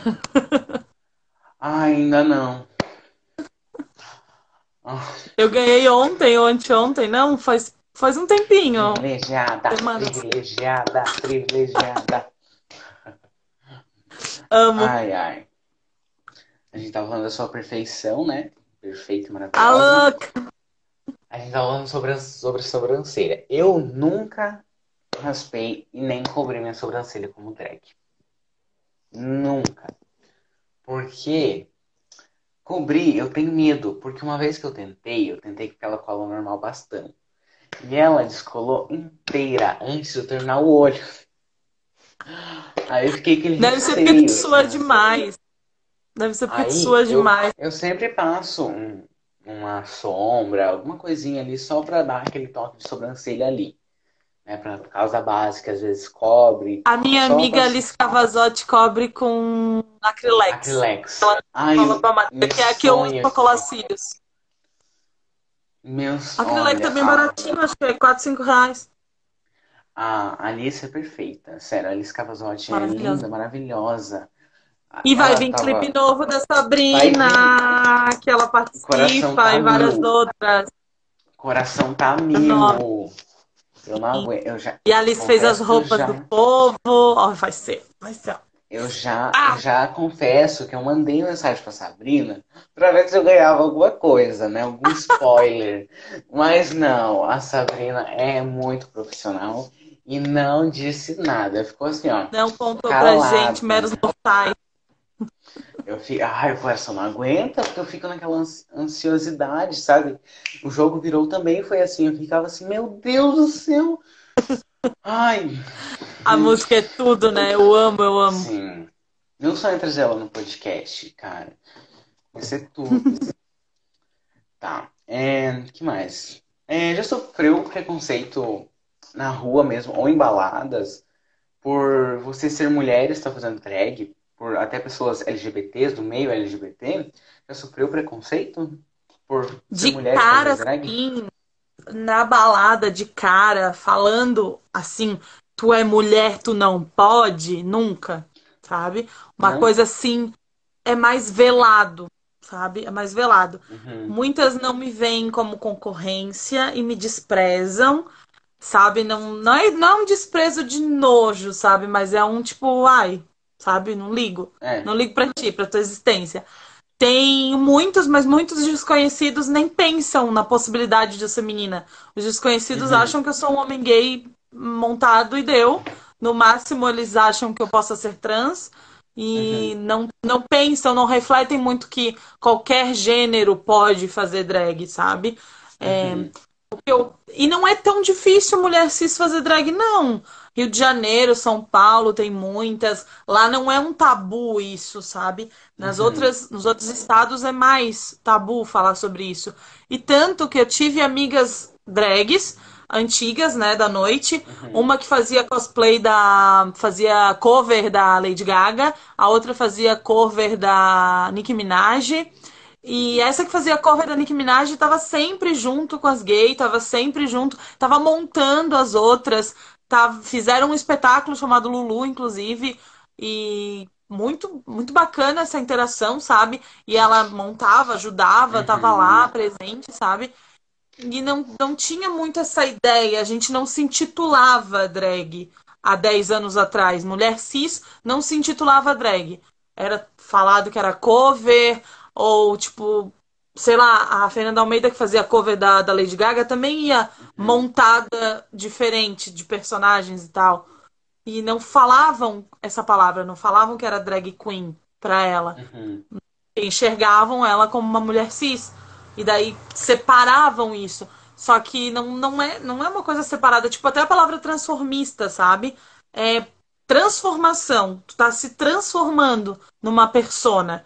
Então tu não tá, sabe, sendo um, fazendo um estereótipo mais de, do feminino, se maquiando normalmente, Sim. como eu ia pra balada uns 10 anos atrás, 9 anos, 8. Eu ia pra balada, maquiagemzinha feminina e fechou. E eu não, uhum. não tava transformada na Candy. Porque às vezes não é só a. a como é que eu posso explicar? Não é só a maquiagem que define a drag, que diz a marca, né? Você tá sendo Sim. drag quando você tá montada desse jeito. Às vezes você não tá montada, mas você pode gravar alguma coisa, você pode gravar um áudio, daí não precisa estar tá montada para gravar esse áudio. Tu incorpora a sua persona sem estar Sim. maquiada. A maquiagem é um atributo muito importante para o trabalho da drag queen, muito é o que marca a diferença entre várias drags, entre vários estilos e tal mas também não é o centro. Os, quando eu falo para alguém para ela se tornar drag queen, não basta ela ir numa maquiadora e se maquiar e ou alguma amiga maquiar ela, porque eu já tive amigas que me maquiaram, eu acho isso muito legal, muito bacana, não tem nada contra. Uh, só que não é, não tá aí no ser drag. Tu pode uhum. ter a maquiagem de outra pessoa no seu rosto e você não ter a persona desenvolvida. A drag em si é a sua persona é uma expressão artística, é um, um personagem que você já. Não é que você criou, que ele já tá dentro de você. Só tá assim, ó, indo para fora. Tipo, eu, por exemplo, Candy Boom, Boom Explosão. A Michelle não tem tanto essas explosões, não tem essa, sabe? Eu fazia já Candy Boom há 10 anos atrás, sem estar tá maquiada, sem hum. ter personagem, sem nada. Quando eu ia pra balada, pro 1007, por exemplo, ficava na fila, e brincando com as pessoas e as pessoas achando que eu era hostess da balada. Olha uhum. só. Sabe, eu tenho foto eu pegando um aqueles rabinhos de pelúcia e brincando assim com as pessoas, sabe? Já fazendo a doida, já fazendo um estilo meio chaca, sabe? E uhum. animando plateia, festa. E já tinha um, esse espírito dentro de mim. Só que não tinha um nome, não tinha um personagem, não tinha um, um desenvolvimento. Não tinha todo esse desenvolvimento que eu tô tendo agora na quarentena, que, meu Deus, o quanto eu melhorei em maquiagem, o quanto eu melhorei em técnica, o quanto eu absorvi várias técnicas, sabe? O quanto eu poderia refazer umas maquiagens antigas para ver se ela ficava um pouco melhor ou não. Porque é muito de dia também, sabe? Às vezes tu faz uma maquiagem péssima e no outro dia tu faz uma maquiagem lindinha, ou que tu é. goste, é maquiagem é um negócio muito relativo. É que nem arte pós-moderna, né? A gente não tem um, um negócio, uma padronização do que é o belo. A gente vai fazendo o negócio. Tem gente que acha bonito, tem gente que só acha bonito as, os quadros renascentistas, né? Que tem uma visão uhum. limitada de arte, que acha bonito somente aqueles quadros que revelam a beleza natural, quanto mais parecido com foto possível, né? Mas tem gente que gosta somente também da arte abstrata. Eu não vejo muito muita coisa legal nesse somente, sabe? Tu tem que ver a arte. Tu pode não gostar, tipo, eu posso não me sentir bem fazendo uma maquiagem só mais clássica, tipo Pablo, sabe? Eu posso não me sentir bem eu, mas eu posso admirar pessoas que fazem esse tipo de arte e não ficar com intriguinha, com briguinha, com a divisão de público, com um grupinho desse lado, sabe? Seria muito louco ter um grupinho pró-arte renascentista e um grupinho Uhum. pró-arte. ah, é, como é que chama? Não é abstrata, como é que chama? Esqueci, esqueci, esqueci. Ai! Surrealista. Uhum. Arte surrealista versus arte renascentista. Realista. Eles brigando entre si. Olha só que fora da casinha. Não, a gente tem que ver as técnicas possíveis, é, ver o que, que é legal pra ti, que é legal pra te absorver, o que não é legal pra ti e construir a tua persona, né? Uhum. Pablo, mamãe saudades. Ai, oi, meu amor. Blue, é que você é carismática, autêntica, linda e fofa. Ai, meu Deus, eu vou, eu vou morder vocês. Eu tô morrendo de saudade. Eu, quando eu me montava de drag, isso há alguns meses atrás, no outro dia que eu não estava maquiada, eu me achava be- belíssima, porque eu olhava aquilo, é, montada, eu falava assim, nossa, estou belíssima. Olhava desmontada, estou belíssima. Eu, a minha autoestima subia lá em cima, entendeu? Eu conseguia me achar bonita. Eu acordava no outro dia feliz, alegre. Porque é uma coisa que vem de dentro você consegue colocar pra fora. Você consegue é, expressar os seus sentimentos através da maquiagem e da drag, entendeu? Eu gosto muito da arte surrealista, né? Eu gosto muito de fazer aquelas coisas mais diferentes, aqueles chifres que eu mandei pra você na DM Sim, lá, que são tudo. Eu também mandei muitas coisas pra você que são ideias que eu quero fazer, só que eu sei que não vai ser legal por enquanto. Eu tô, eu tô treinando a minha habilidade para quando eu fizer sair legal, bonito, eu conseguir montar certinho. Eu estou treinando minhas habilidades para ficar cada vez melhor como drag. Eu olho pra trás e falo assim, não, você é, você era belíssima. Você fazia maquiagem bonita, porque era o que eu sabia fazer antes, né? sim, Depois eu fui exato. vendo, eu fui vendo tutoriais de maquiagem, fui vendo maquiadores, fui entendendo mais os processos da maquiagem, o que que eles fazem, o que que eu posso adaptar pra mim, que que eu posso utilizar no meu rosto, né? Porque depende muito de rosto para rosto, de pele para pele, os produtos, as técnicas e até mesmo uma peruca. É, vamos falar da peruca. Você usa a peruca numa pessoa, ai que bonita.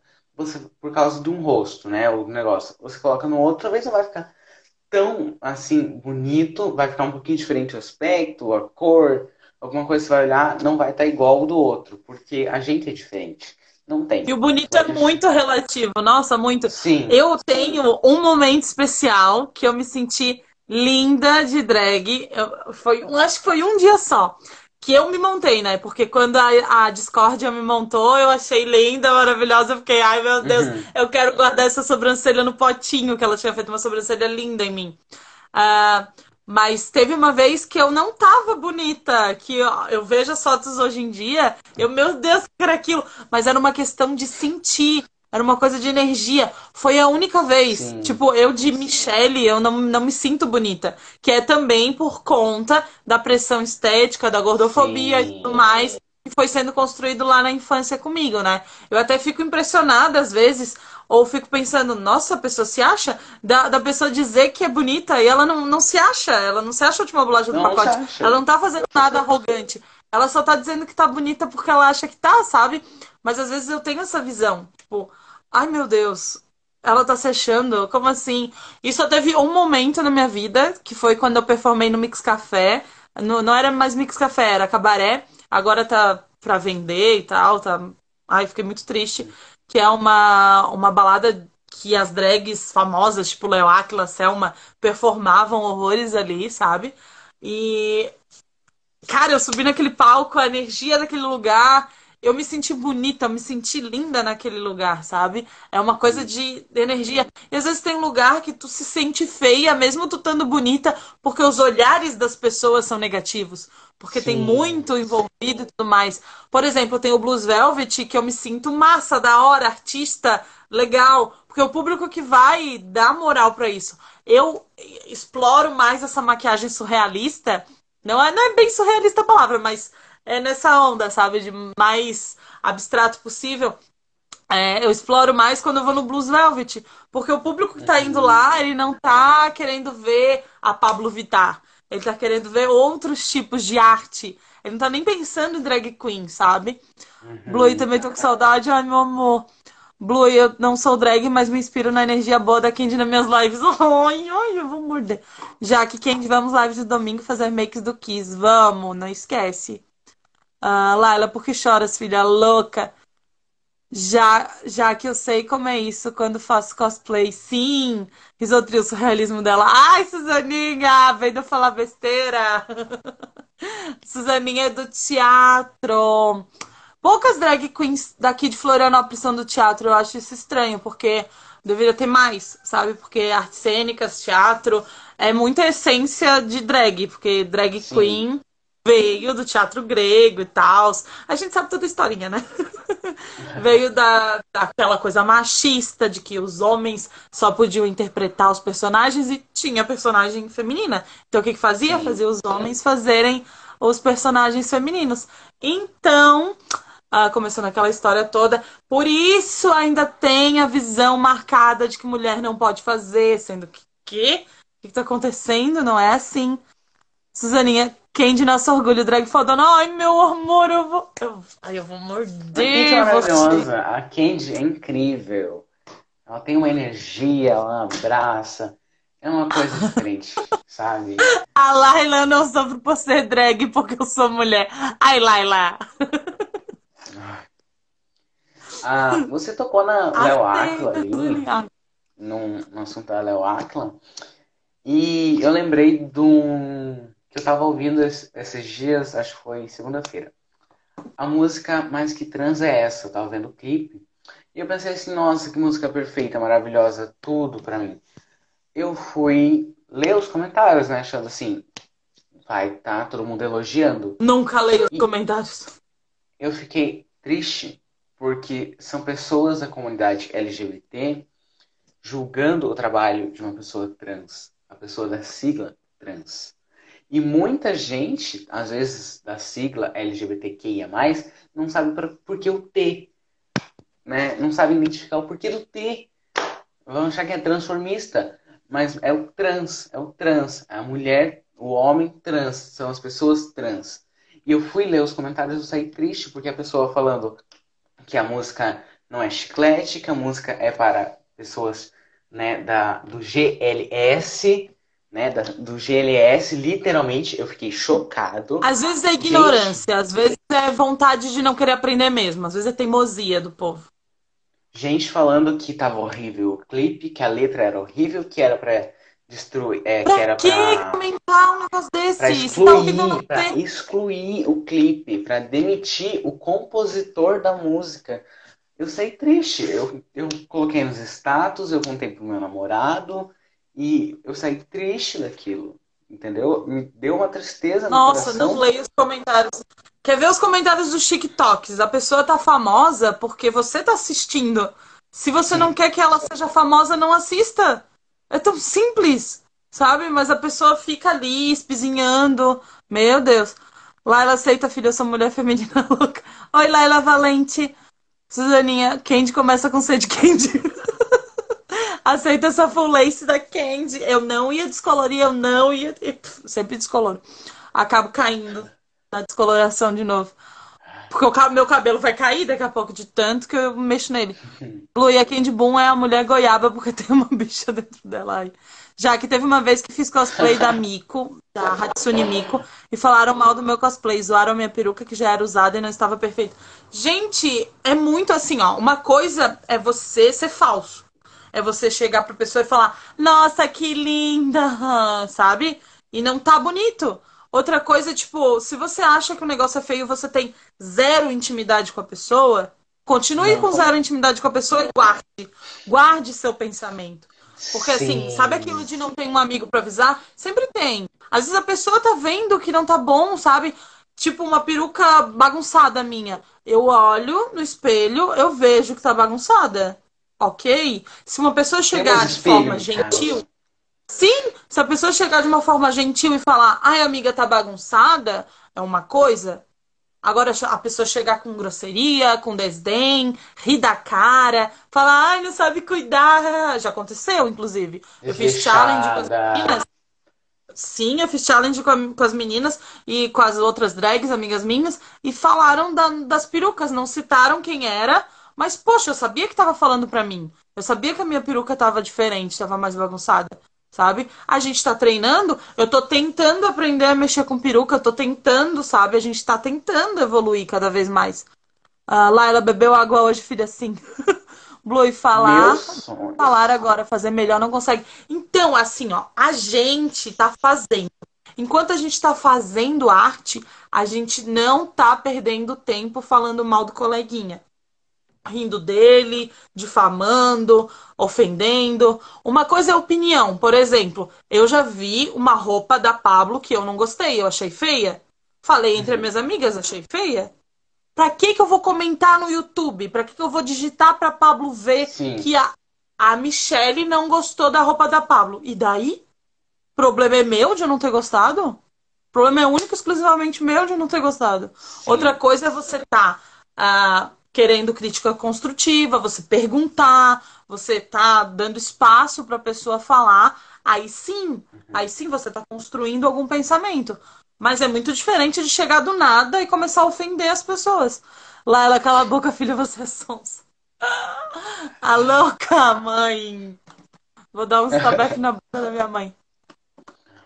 Ai, ai, gente.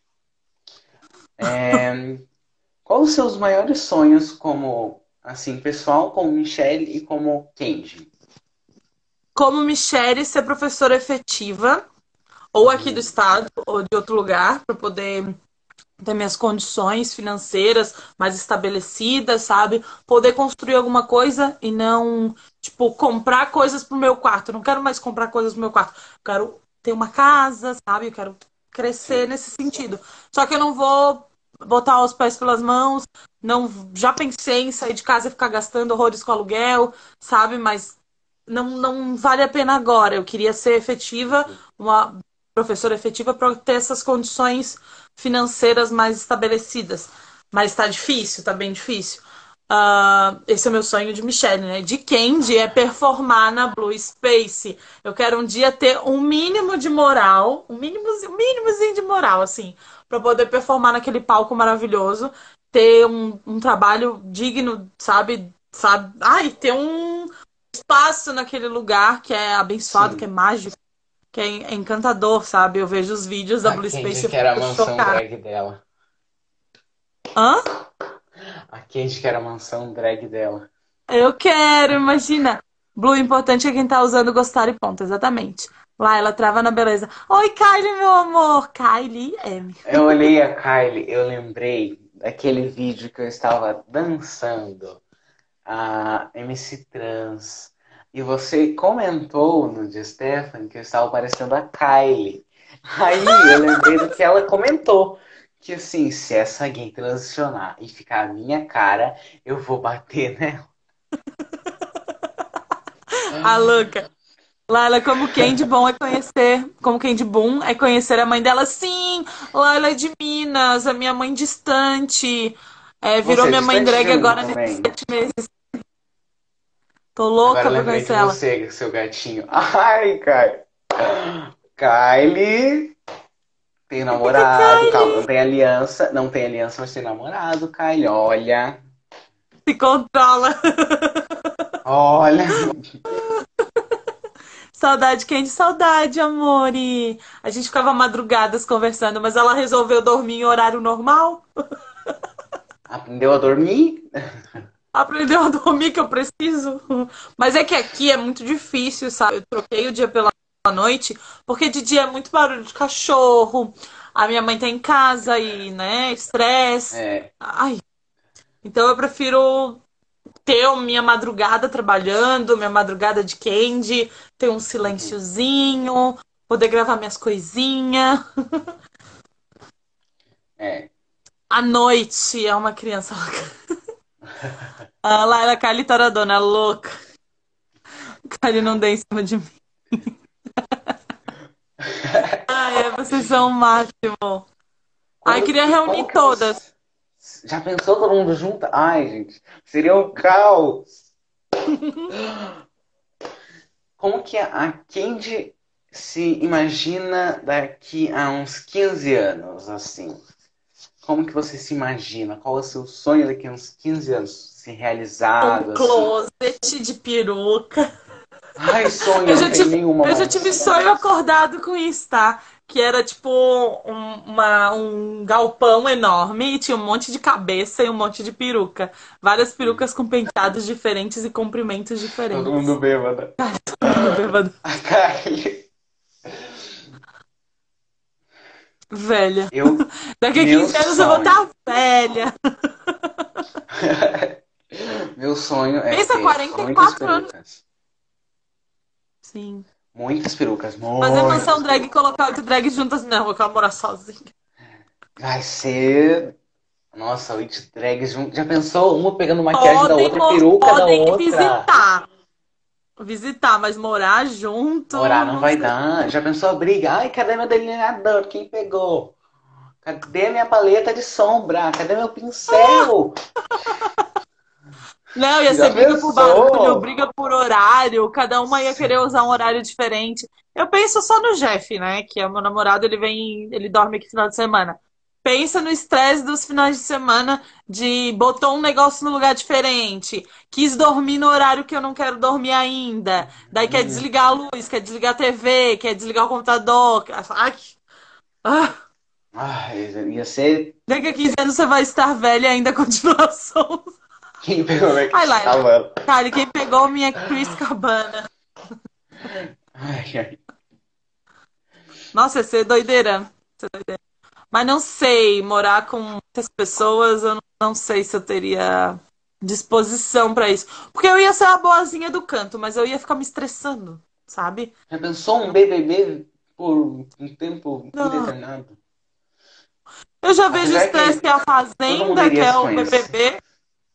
Sim, mas... eu não assisto, eu não tô assistindo a Fazenda, mas eu vejo algumas coisas assim, já vejo intriga da Jojo Sim. Todinho, que é tudo. Ela batendo na garrafa, que é meme. Meu namorado falou que se eu aprontar com ele, ele vai fazer igual a Jojo Todinho fez na garrafa. Né? Expondo meu namorado, olha. Expõe, Amor, expõe. eu te amo, tá? Eu te amo, amor. Calma aí, não tem separação. Laila, quem vai, quem vai vir morar em Minas, o aluguel aqui é 200 reais na favela, não paga água nem luz. Meu Deus, um lugar com 200 reais. Aqui qualquer lugar de comunidade e tal é 500, 600 reais. Floripa, onde eu trabalho, é por aí, 600, 700 reais. BBB, eu ganhar na loteria, vou criar uma mansão da um react. 24 horas na Twitch, credo, boy. Para, miau, miau. Kylie, BBB, bêbadas Bestas bonitas.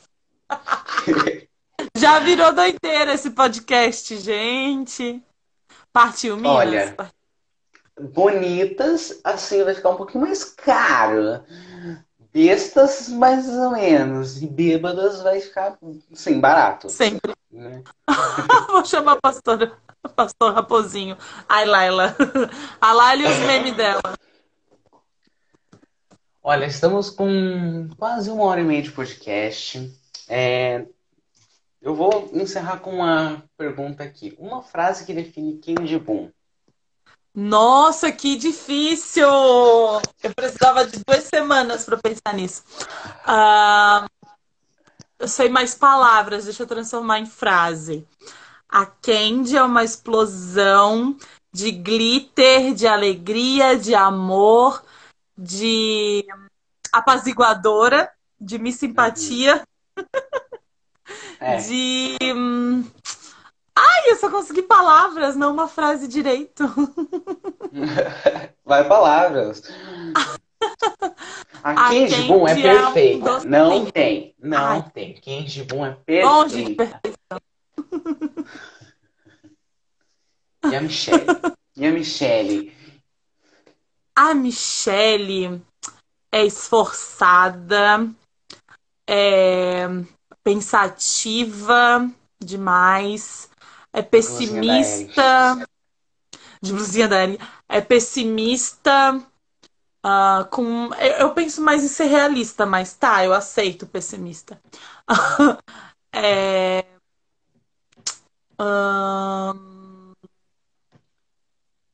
ah, eu penso mais nessa coisa de esforço, sabe? De buscar a sabedoria. Eu não sou nem perto de sábia, mas eu sempre busco a sabedoria. E vejo a sabedoria em vários lugares. Sabedoria não é somente devorar livros. A sabedoria está em saber dialogar, saber conversar com as pessoas diferentes de você, saber interpretar. Interpretação é muito importante. Lá ela é um pouco preguiçosa também. também. preguiçosa para algumas coisas, para a maioria das coisas eu acho que não. É, estudiosa, sempre fui muito estudiosa. Uh, brava, mas não no sentido de, de explodir ou machucar alguém, mas eu fico brava, sendo que tem pessoas que desligam fácil, que não levam pro coração. Eu levo muito pro coração, eu tenho que tratar muito isso, tenho que cuidar muito Sim. disso. eu acho que é isso. É, perfeita, já falei. Perfeita. Ai, meu amor. É, eu vou perguntar se você tem alguma indicação no podcast. Tem alguma indicação? Alguém que você indique? Né? Alguém para fazer o podcast? A Laila Miller. A Laila, Miller. A Laila, é... tu já fez com a Estela, que é minha mãe drag. Tu já fez com a Toxi? Eu chamei ela de volta.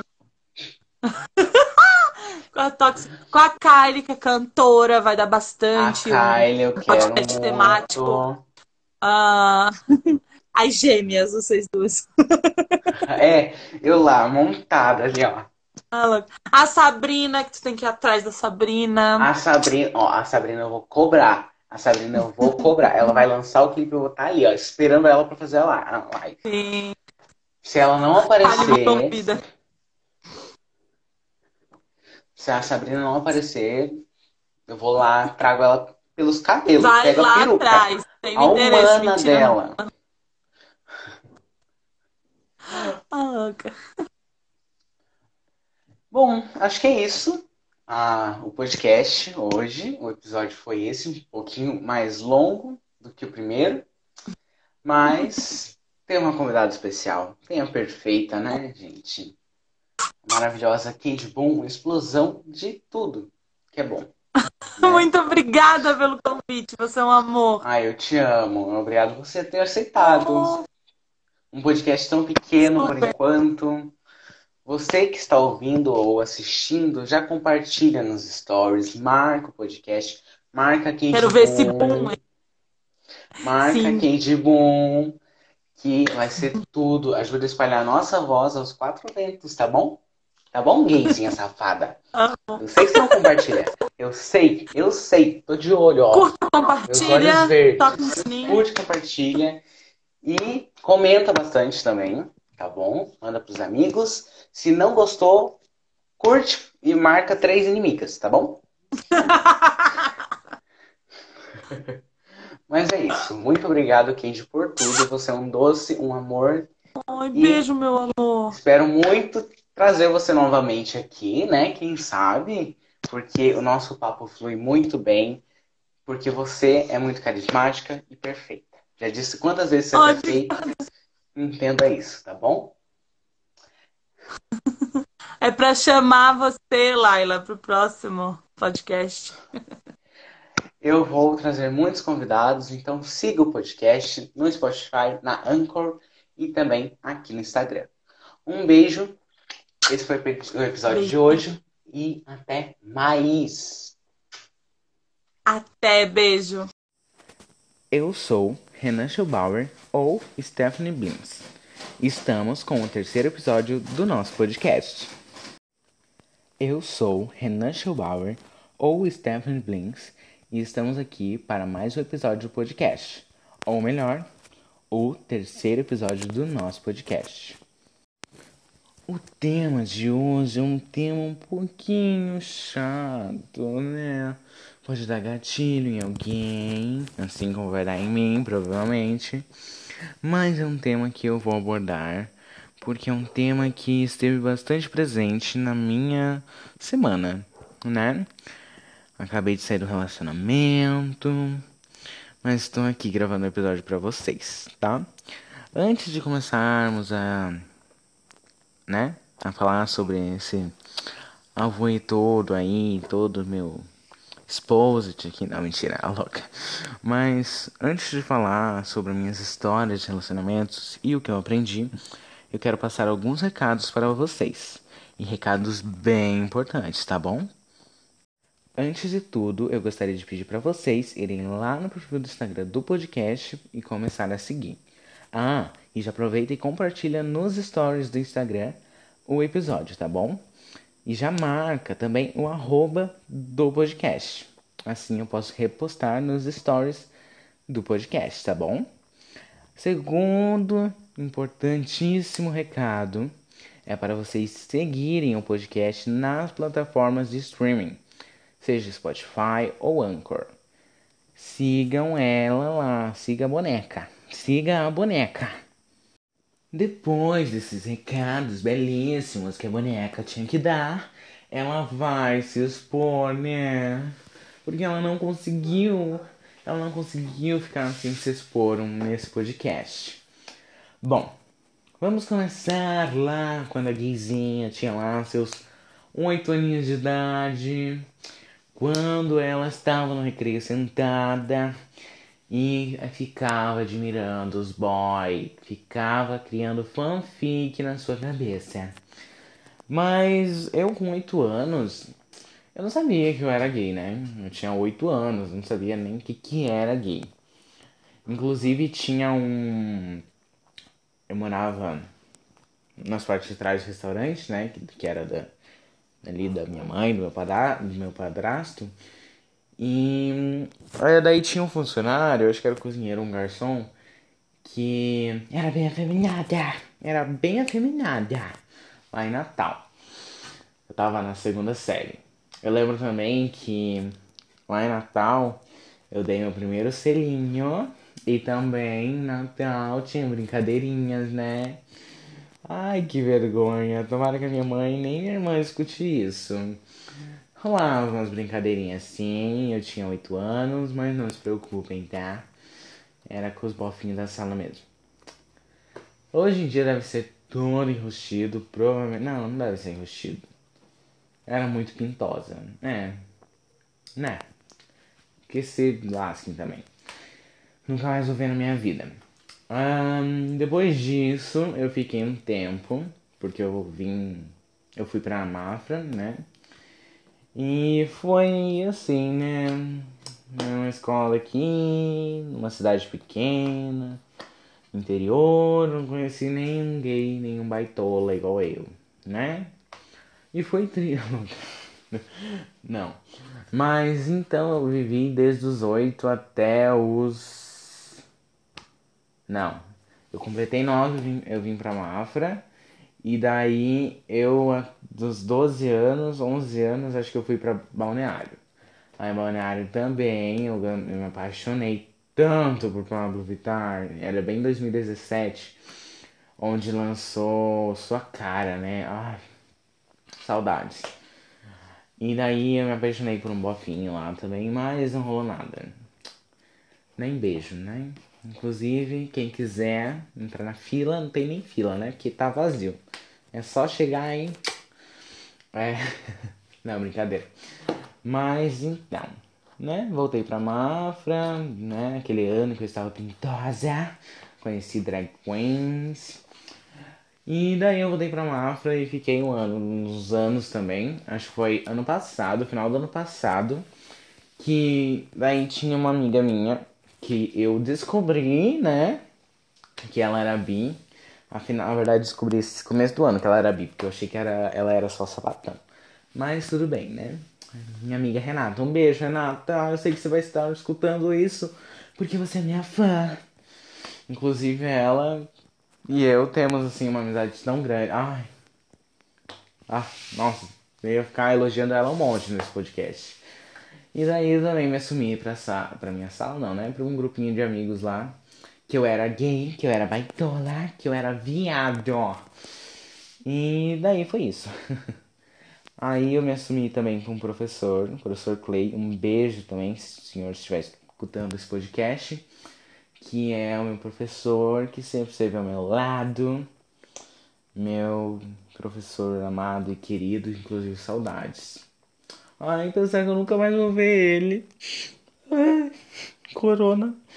É, não, ele não tá corona, mas por culpa do corona não vou ver ele mais na minha vida. Que triste. Foi triste. Eu me assumi pra ele e tudo mais. Inclusive, uma vez me apaixonei por ele também. Nossa senhora, nunca escute isso, professor. Tá, próxima. Também eu me apaixonei, então, pelo meu primeiro bofinho, né? Meu primeiro namoro gay. Um, foi a distância. Ele era de. Ele é, acho que de São Paulo. Ele tem 16 anos. E a gente conversou uma semana. E ele me pediu em namoro. Só que esse namoro durou exatamente 20. Não, não, exatamente não. Durou 18 horas, para não mentir. 18 horas um relacionamento, um namoro. E foi o ó pra minha carreira. Porque ele era à distância e a gente terminou. E eu tava viajando, imagina a minha cara. E eu, como primeiro relacionamento, me entreguei, né? Ah, inocente. Me entreguei de corpo, alma, espírito, pé, bunda. Nossa, ah, foi o ó. Então, depois eu continuei em busca do namorado. E eu fui pra Blumenau, começo, final do ano, é, começo do ano, 2020. Fui para Blumenau e lá encontrei uma amiga Sabatão também, nossa, uma amiga Sabatão. Lá da escola, inclusive um beijo, Natália, se você estiver escutando isso. Que também uma vez eu falei assim, ai, nós vamos morrer sozinho, amiga. Vamos namorar? Ela aceitou, só que ela achou que era brincadeira. E na verdade era verdade. Então, Enquanto ela não tava nem aí, eu tava ligando para ela, sabe? Só porque eu queria ter alguém para chamar de amor. Mas tudo bem. Essa daí, essa gay branquela, baitola, sapatão, encontrou um bofinho para mim, um Rafael, o Rafael. Um beijo, Rafael. Inclusive meu amigo, cantor, né? Belíssima. Inclusive sigam ele no Instagram, que ele fez um videozinho cantando Tua Voz, da Glória Groove. Foi tudo, amei, tá? E indiquei sim. Me apaixonei por ele, foi o ó pra minha carreira, porque a gente só é amigos. Né? Foi o ó. Amigos. É triste quando vira isso. Ai, não, a gente só vai ser amigos. Ah.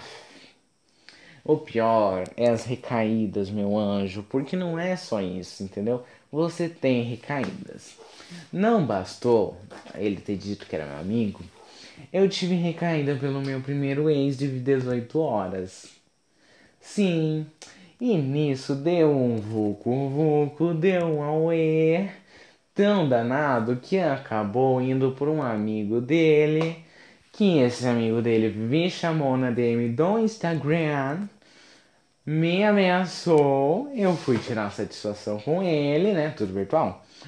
E não rolou nada. No final a gente só virou amigos mesmo. Um, e depois disso, teve recaída pelo Rafael, né? Óbvio que era amigo, né? Ai, mas vamos namorar, isso, isso e aquilo. Ai, gente, coração. Não. meu Deus do céu. Depois disso, encontrei um outro bofe. Quer dizer, eu não, né? Minha amiga sapatão, Natália. Encontrou um, um outro bofe. Que bofe era esse? Era meu. Não é meu amigo porque ele me bloqueou, então não vou falar que é meu amigo. Mas era o fulano lá, né? Que não namoramos, era só uma paquera mesmo, né? Como todos os outros, né? Tudo bom? É, não namoramos, foi. Nossa, aquilo lá foi igual, mas tudo bem. Né? Era. Eu nem achava bonito, nem tava. Me sentia atraído, sabe? Mas eu pensei assim, nossa, eu sou feio. Então isso daí é o máximo que eu vou conseguir, né? E foi isso, daí eu fui tendo recaídas durante o ano. Me apaixonei por um bofe que encontrei nos contatos, né? De nosso contato que certo alguém da minha família trocou, alguém que conhecia trocou de número. E daí encontrei um bofinho que também foi bom, que ele mandou uma nude e bloqueou. É, né? Nem lembro o nome dele. Eu não lembro. E é isso. Essa foi a paquera que eu tive. E daí, por último, meu último relacionamento, né? Ô gayzinha burra, né? Sem sorte no amor, porque não perdeu o bebê. Hum, e, nossa, ai, eu acho que eu só fiz amigos. Ai, que saco. Alguém mais é assim? Só consegue fazer amigos e não namorado? Ui, que ódio, né? Aff. E daí, por último, o Jorge, que é meu amigo, meu amigão. Namoramos por. Ai, durou duas semanas, acho que. Nem lembro. E a gente acabou terminando essa semana, no começo da semana, acho que era quarta-feira. Quarta ou terça-feira, não lembro. A gente terminou, mas eu super entendi ele, sabe? Porque eu também não tinha me entregue tanto nesse relacionamento, porque antes eu era muito puta, realmente. Eu me entregava, nossa, eu era muito, muito de me entregar, sabe? E isso quebrou muito meu coração. Então eu resolvi me resguardar um pouco, indo um passo de cada vez. Né? Na minha cabeça eu tava indo um passo de cada vez, mas eu já tinha dado é, uns 15 passos quando eu achei que eu tava dando um. Mas é, foi isso. É, terminamos o namoro por uma decisão dele, né? E a minha amiga Paola, um beijo, Paola, me mandou um áudio que eu perdi pra ela pra mim colocar no podcast. Se você também é uma fudida de merda que tá sofrendo por ex ou até por paquera, esse áudio vai te levantar. Como diria a rainha Pablo Vittar, e quem caiu vai levantar e a gente vai vencer. Sofrimento acabar e o amor vai crescer. Inimigos vão cair ao som desse trovão. Levanta a mão pro alto e sente o rajadão. Au, au. É, depois desse momento cantora, eu vou pôr o áudio para vocês escutarem e vamos discutir um pouquinho mais sobre relacionamentos e o que eu aprendi, né? Cada relacionamento tem algum ensinamento. Se você foi traído, né? Tem, tem um aprendizado. Um aprendizado é o quê? Você aprender a lidar com o chifre, né? Você tem que abaixar, tem que se curvar para entrar nas portas.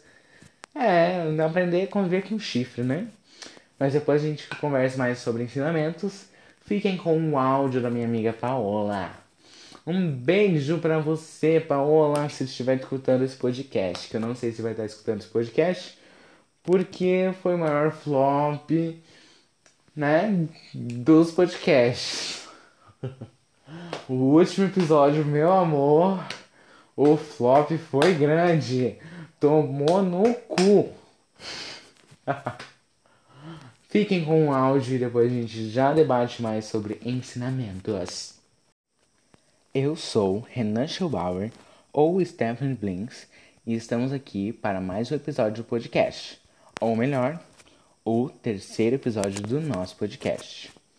Depois desse áudio babadeiro, que você que estava sofrendo levantou a cabeça e falou assim: realmente ela tem razão realmente ela tem razão. Eu nasci sem ele, eu convivo sem ele. É, isso aí. Gay, parabéns, você aprendeu a lição. a louca. Mas, gays, vamos lá. Ensinamentos que eu tive desde o primeiro até o último relacionamento. Primeiro relacionamento. Namoro à distância não resolve. Pronto, acabou. Esse é o ensinamento. Louca. Mas é verdade, gente. Eu não consigo ter confiança. Não dá. Por mais que eu sou mãe de foto, eu não acredito. Ah, não. Tem que estar na minha frente pra me confiar. E olha lá ainda, hein? Segundo relacionamento. Ah, não, só tive dois mesmo. Tá. Então vamos pra paqueras. Segunda paquera que foi com o Bofinho lá, com o Rafael. É, eu aprendi que eu sou muito bom em fazer amizades. O cupido, na verdade, ele é um cupido da amizade, não de relacionamento. É o cupido da amizade. O outro paquera, eu aprendi que. Não sei o que eu aprendi. Não aprendi nada, né? Porque eu conversei acho dois dias com ele. Ah, mas eu não quis. Não, pera, pera. Vê na memória de novo. Eu não quis ficar com ele. Eu acho que. Ai, nossa, eu terminei nem que, terminei nem que tinha começado de uma maneira muito escrota. Eu coloquei um videozinho nos status que tava em alta no TikTok. É aquele lá, é. Que. Ah, era um videozinho lá que falava sobre terminar e tal. Ah. E daí também ele falou assim, tá bom. E depois. depois eu voltei atrás com a música da Aretusa Arrependida. Eu mandei o áudio, ele ficou meio boiando. Eu falei assim: presta atenção na letra, eu quero voltar com você. Gay baitola. Aí ele falou assim: não. E eu fiquei como? Com a cara no chão. Mas é, né? Né? Fazer o quê? E depois teve muitas outras coisas que Daí teve o Jorge. O Jorge que eu aprendi que. O que eu aprendi com ele? Eu aprendi que depois que você termina o relacionamento, você pode fazer amizade com uma pessoa assim. Você não precisa. Ai, não, terminei relacionamento, vou bloquear. Não. Por mais que eu tenha feito isso por dois segundos, eu tenha bloqueado ele por dois segundos, eu desbloqueei depois e voltei atrás porque eu falei assim: não. Ele é uma pessoa e eu quero continuar sendo amigo dele. Porque ele foi super incrível comigo, ele foi bacana comigo, eu vou continuar sendo amigo dele. Então, eu aprendi com ele também muitas coisas bacanas de convivência. Aprendi também que, graças a Deus, eu não gastei dinheiro em chocolate, em fazendo aquela caixa de doces, né? Tudo bom? e com ele eu não perdi. Nossa, gente, foi triste. Tava pensando que eu não perdi o bebê ainda. Com nenhum dos meus namorados. Eu tô passada. Ah, uma coisa que eu aprendi com o Jorge foi que a não ter medo de andar de mão dada na rua por mais que os gays, lésbicas tenham que ter medo, porque sim, é perigoso, eu fui um pouquinho abusada nesse sentido. Porque é perigoso você andar de mãos dadas com o seu namorado ou namorada na rua, sim. Você sendo LGBT. Que ia mais. Mas, né, principalmente nesse governo que tá o ó. O ó né? Maricona safada, né? Simplesmente temos um saco de no governo. Mas fazer o que, né? O Brasil não sabe escolher, né? Fazer o que? Bolsominions. Ai ai, vamos então fazer o que agora? Se você adivinhar, vai ganhar um beijo. Não, mentira. Vamos agora para o quadro de indicações do podcast e novidades. Dan, dan, dan, dan, dan, dan. Ah não, essa música do Santíssima Trindade das Perucas. Inclusive, quiserem um podcast comigo, amigas, podem me chamar, tá bom? Eu aceito. Vamos para indicações. Primeira indicação do podcast eu quero dizer para você, gayzinha, safada, baitola que está escutando este podcast, no sábado de manhã, que saiu ontem, sexta-feira, ou no dia que eu estou gravando o podcast, a música da Pablo Vittar, não, do Cam Chamaléu, não sei falar o nome dele com Pablo Vittar, que foi tudo frequentemente. Eu não entendi esse clipe, porque Do nada, a rainha Pablo Vittar vem com a bundona dela na câmera, dá a volta com aquela peruca meio preta, meio rosa, que não dá pra entender nada, com negócio assim, parecendo uma sereia, uma, uma espécie diferente de outro planeta, e do nada ela coloca a mão no vidro, eles vão para outro lugar que tem um vidro no meio transparente, que ela tá com uns negócios no cabelo meio ET tá sem sobrancelha e no olho uns fogos saindo, um batom preto. Nossa, não, foi tudo, foi tudo.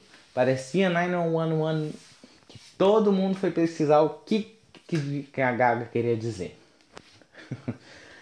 Mas é sério, tá? Tudo. Segunda indicação, eu queria indicar a Sabrina Angel de novo, tá? Sabrina, um beijo, meu amor. Porque você é babadeira, babadeira. O coraçãozinho até acelera quando fala dela. Porque ela é minha amiga, minha amiga babadeira. Que é drag queen, cantora. Ai, gente, ela é tudo. Ela é compositora, cantora. Ela já gravou um clipe essa semana passada. Ou essa semana. Ah, não, foi terça-feira. Ela gravou o clipe. E eu tô ansioso para assistir esse clipe. Eu estou ansioso. E já aviso, Sabrina, quando sair esse clipe, você vai participar desse podcast. Eu não tô nem aí. Você vai participar.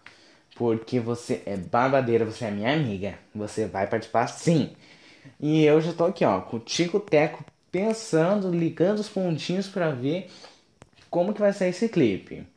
E tem uma história também muito legal sobre a Sabrina, que uma vez. Quando, não, a Sabrina. Ai, gente, a Sabrina é tudo.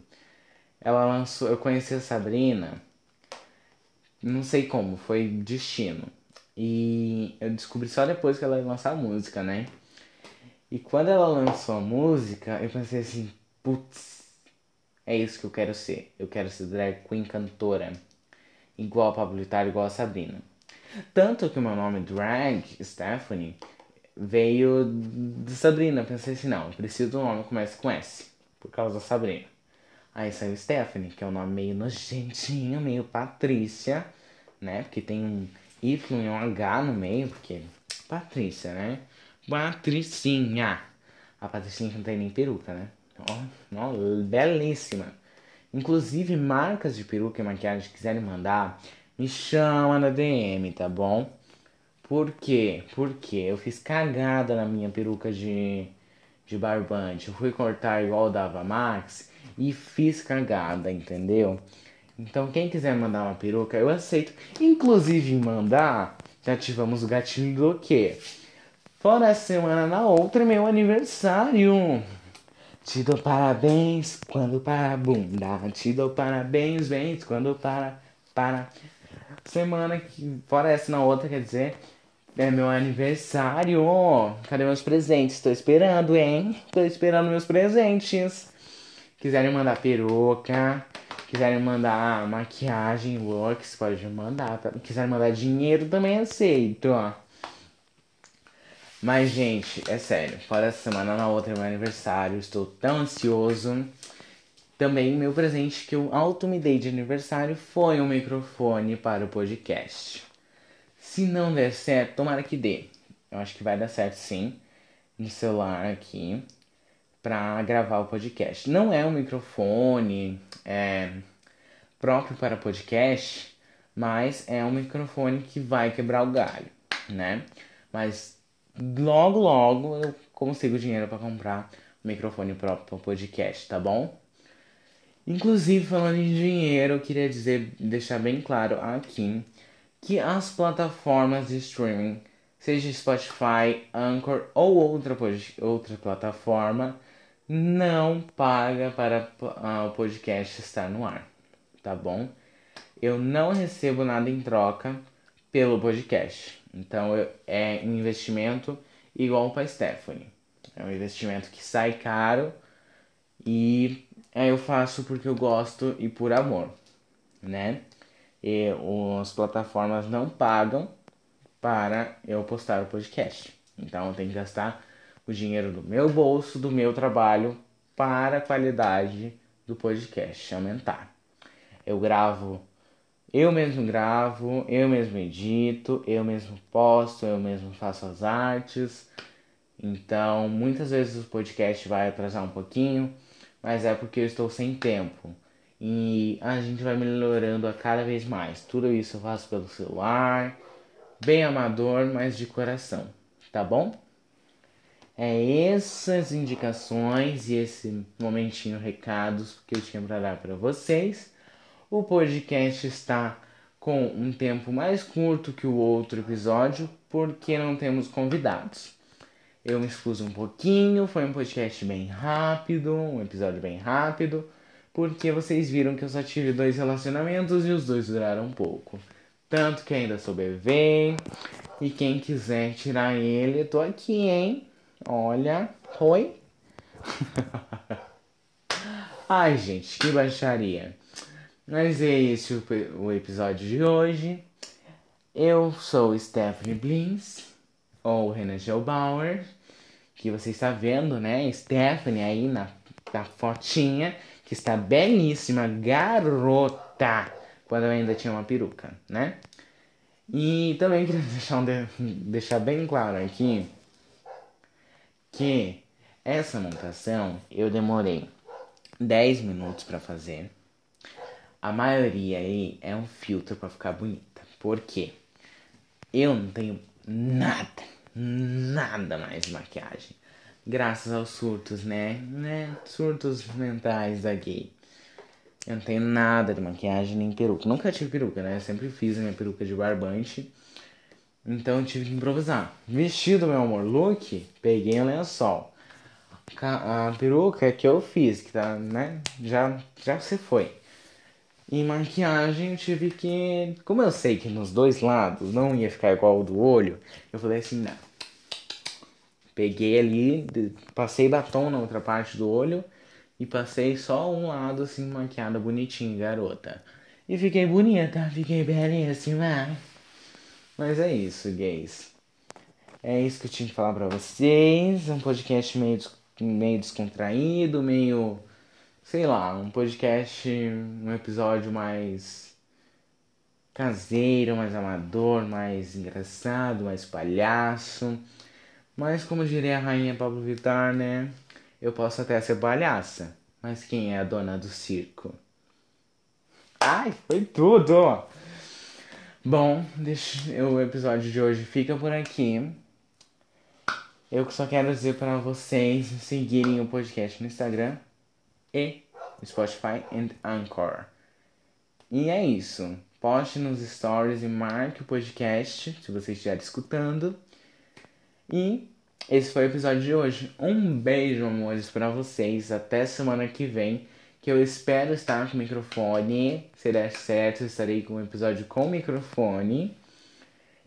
E é isso. Um beijo, meus amores. Um beijo grande em vocês. Qualquer dúvida, qualquer indicação de vocês, manda na DM do podcast que eu estarei olhando todo mundo e respondendo a todos, tá bom? Compartilha com os amigos e fui! Um beijo!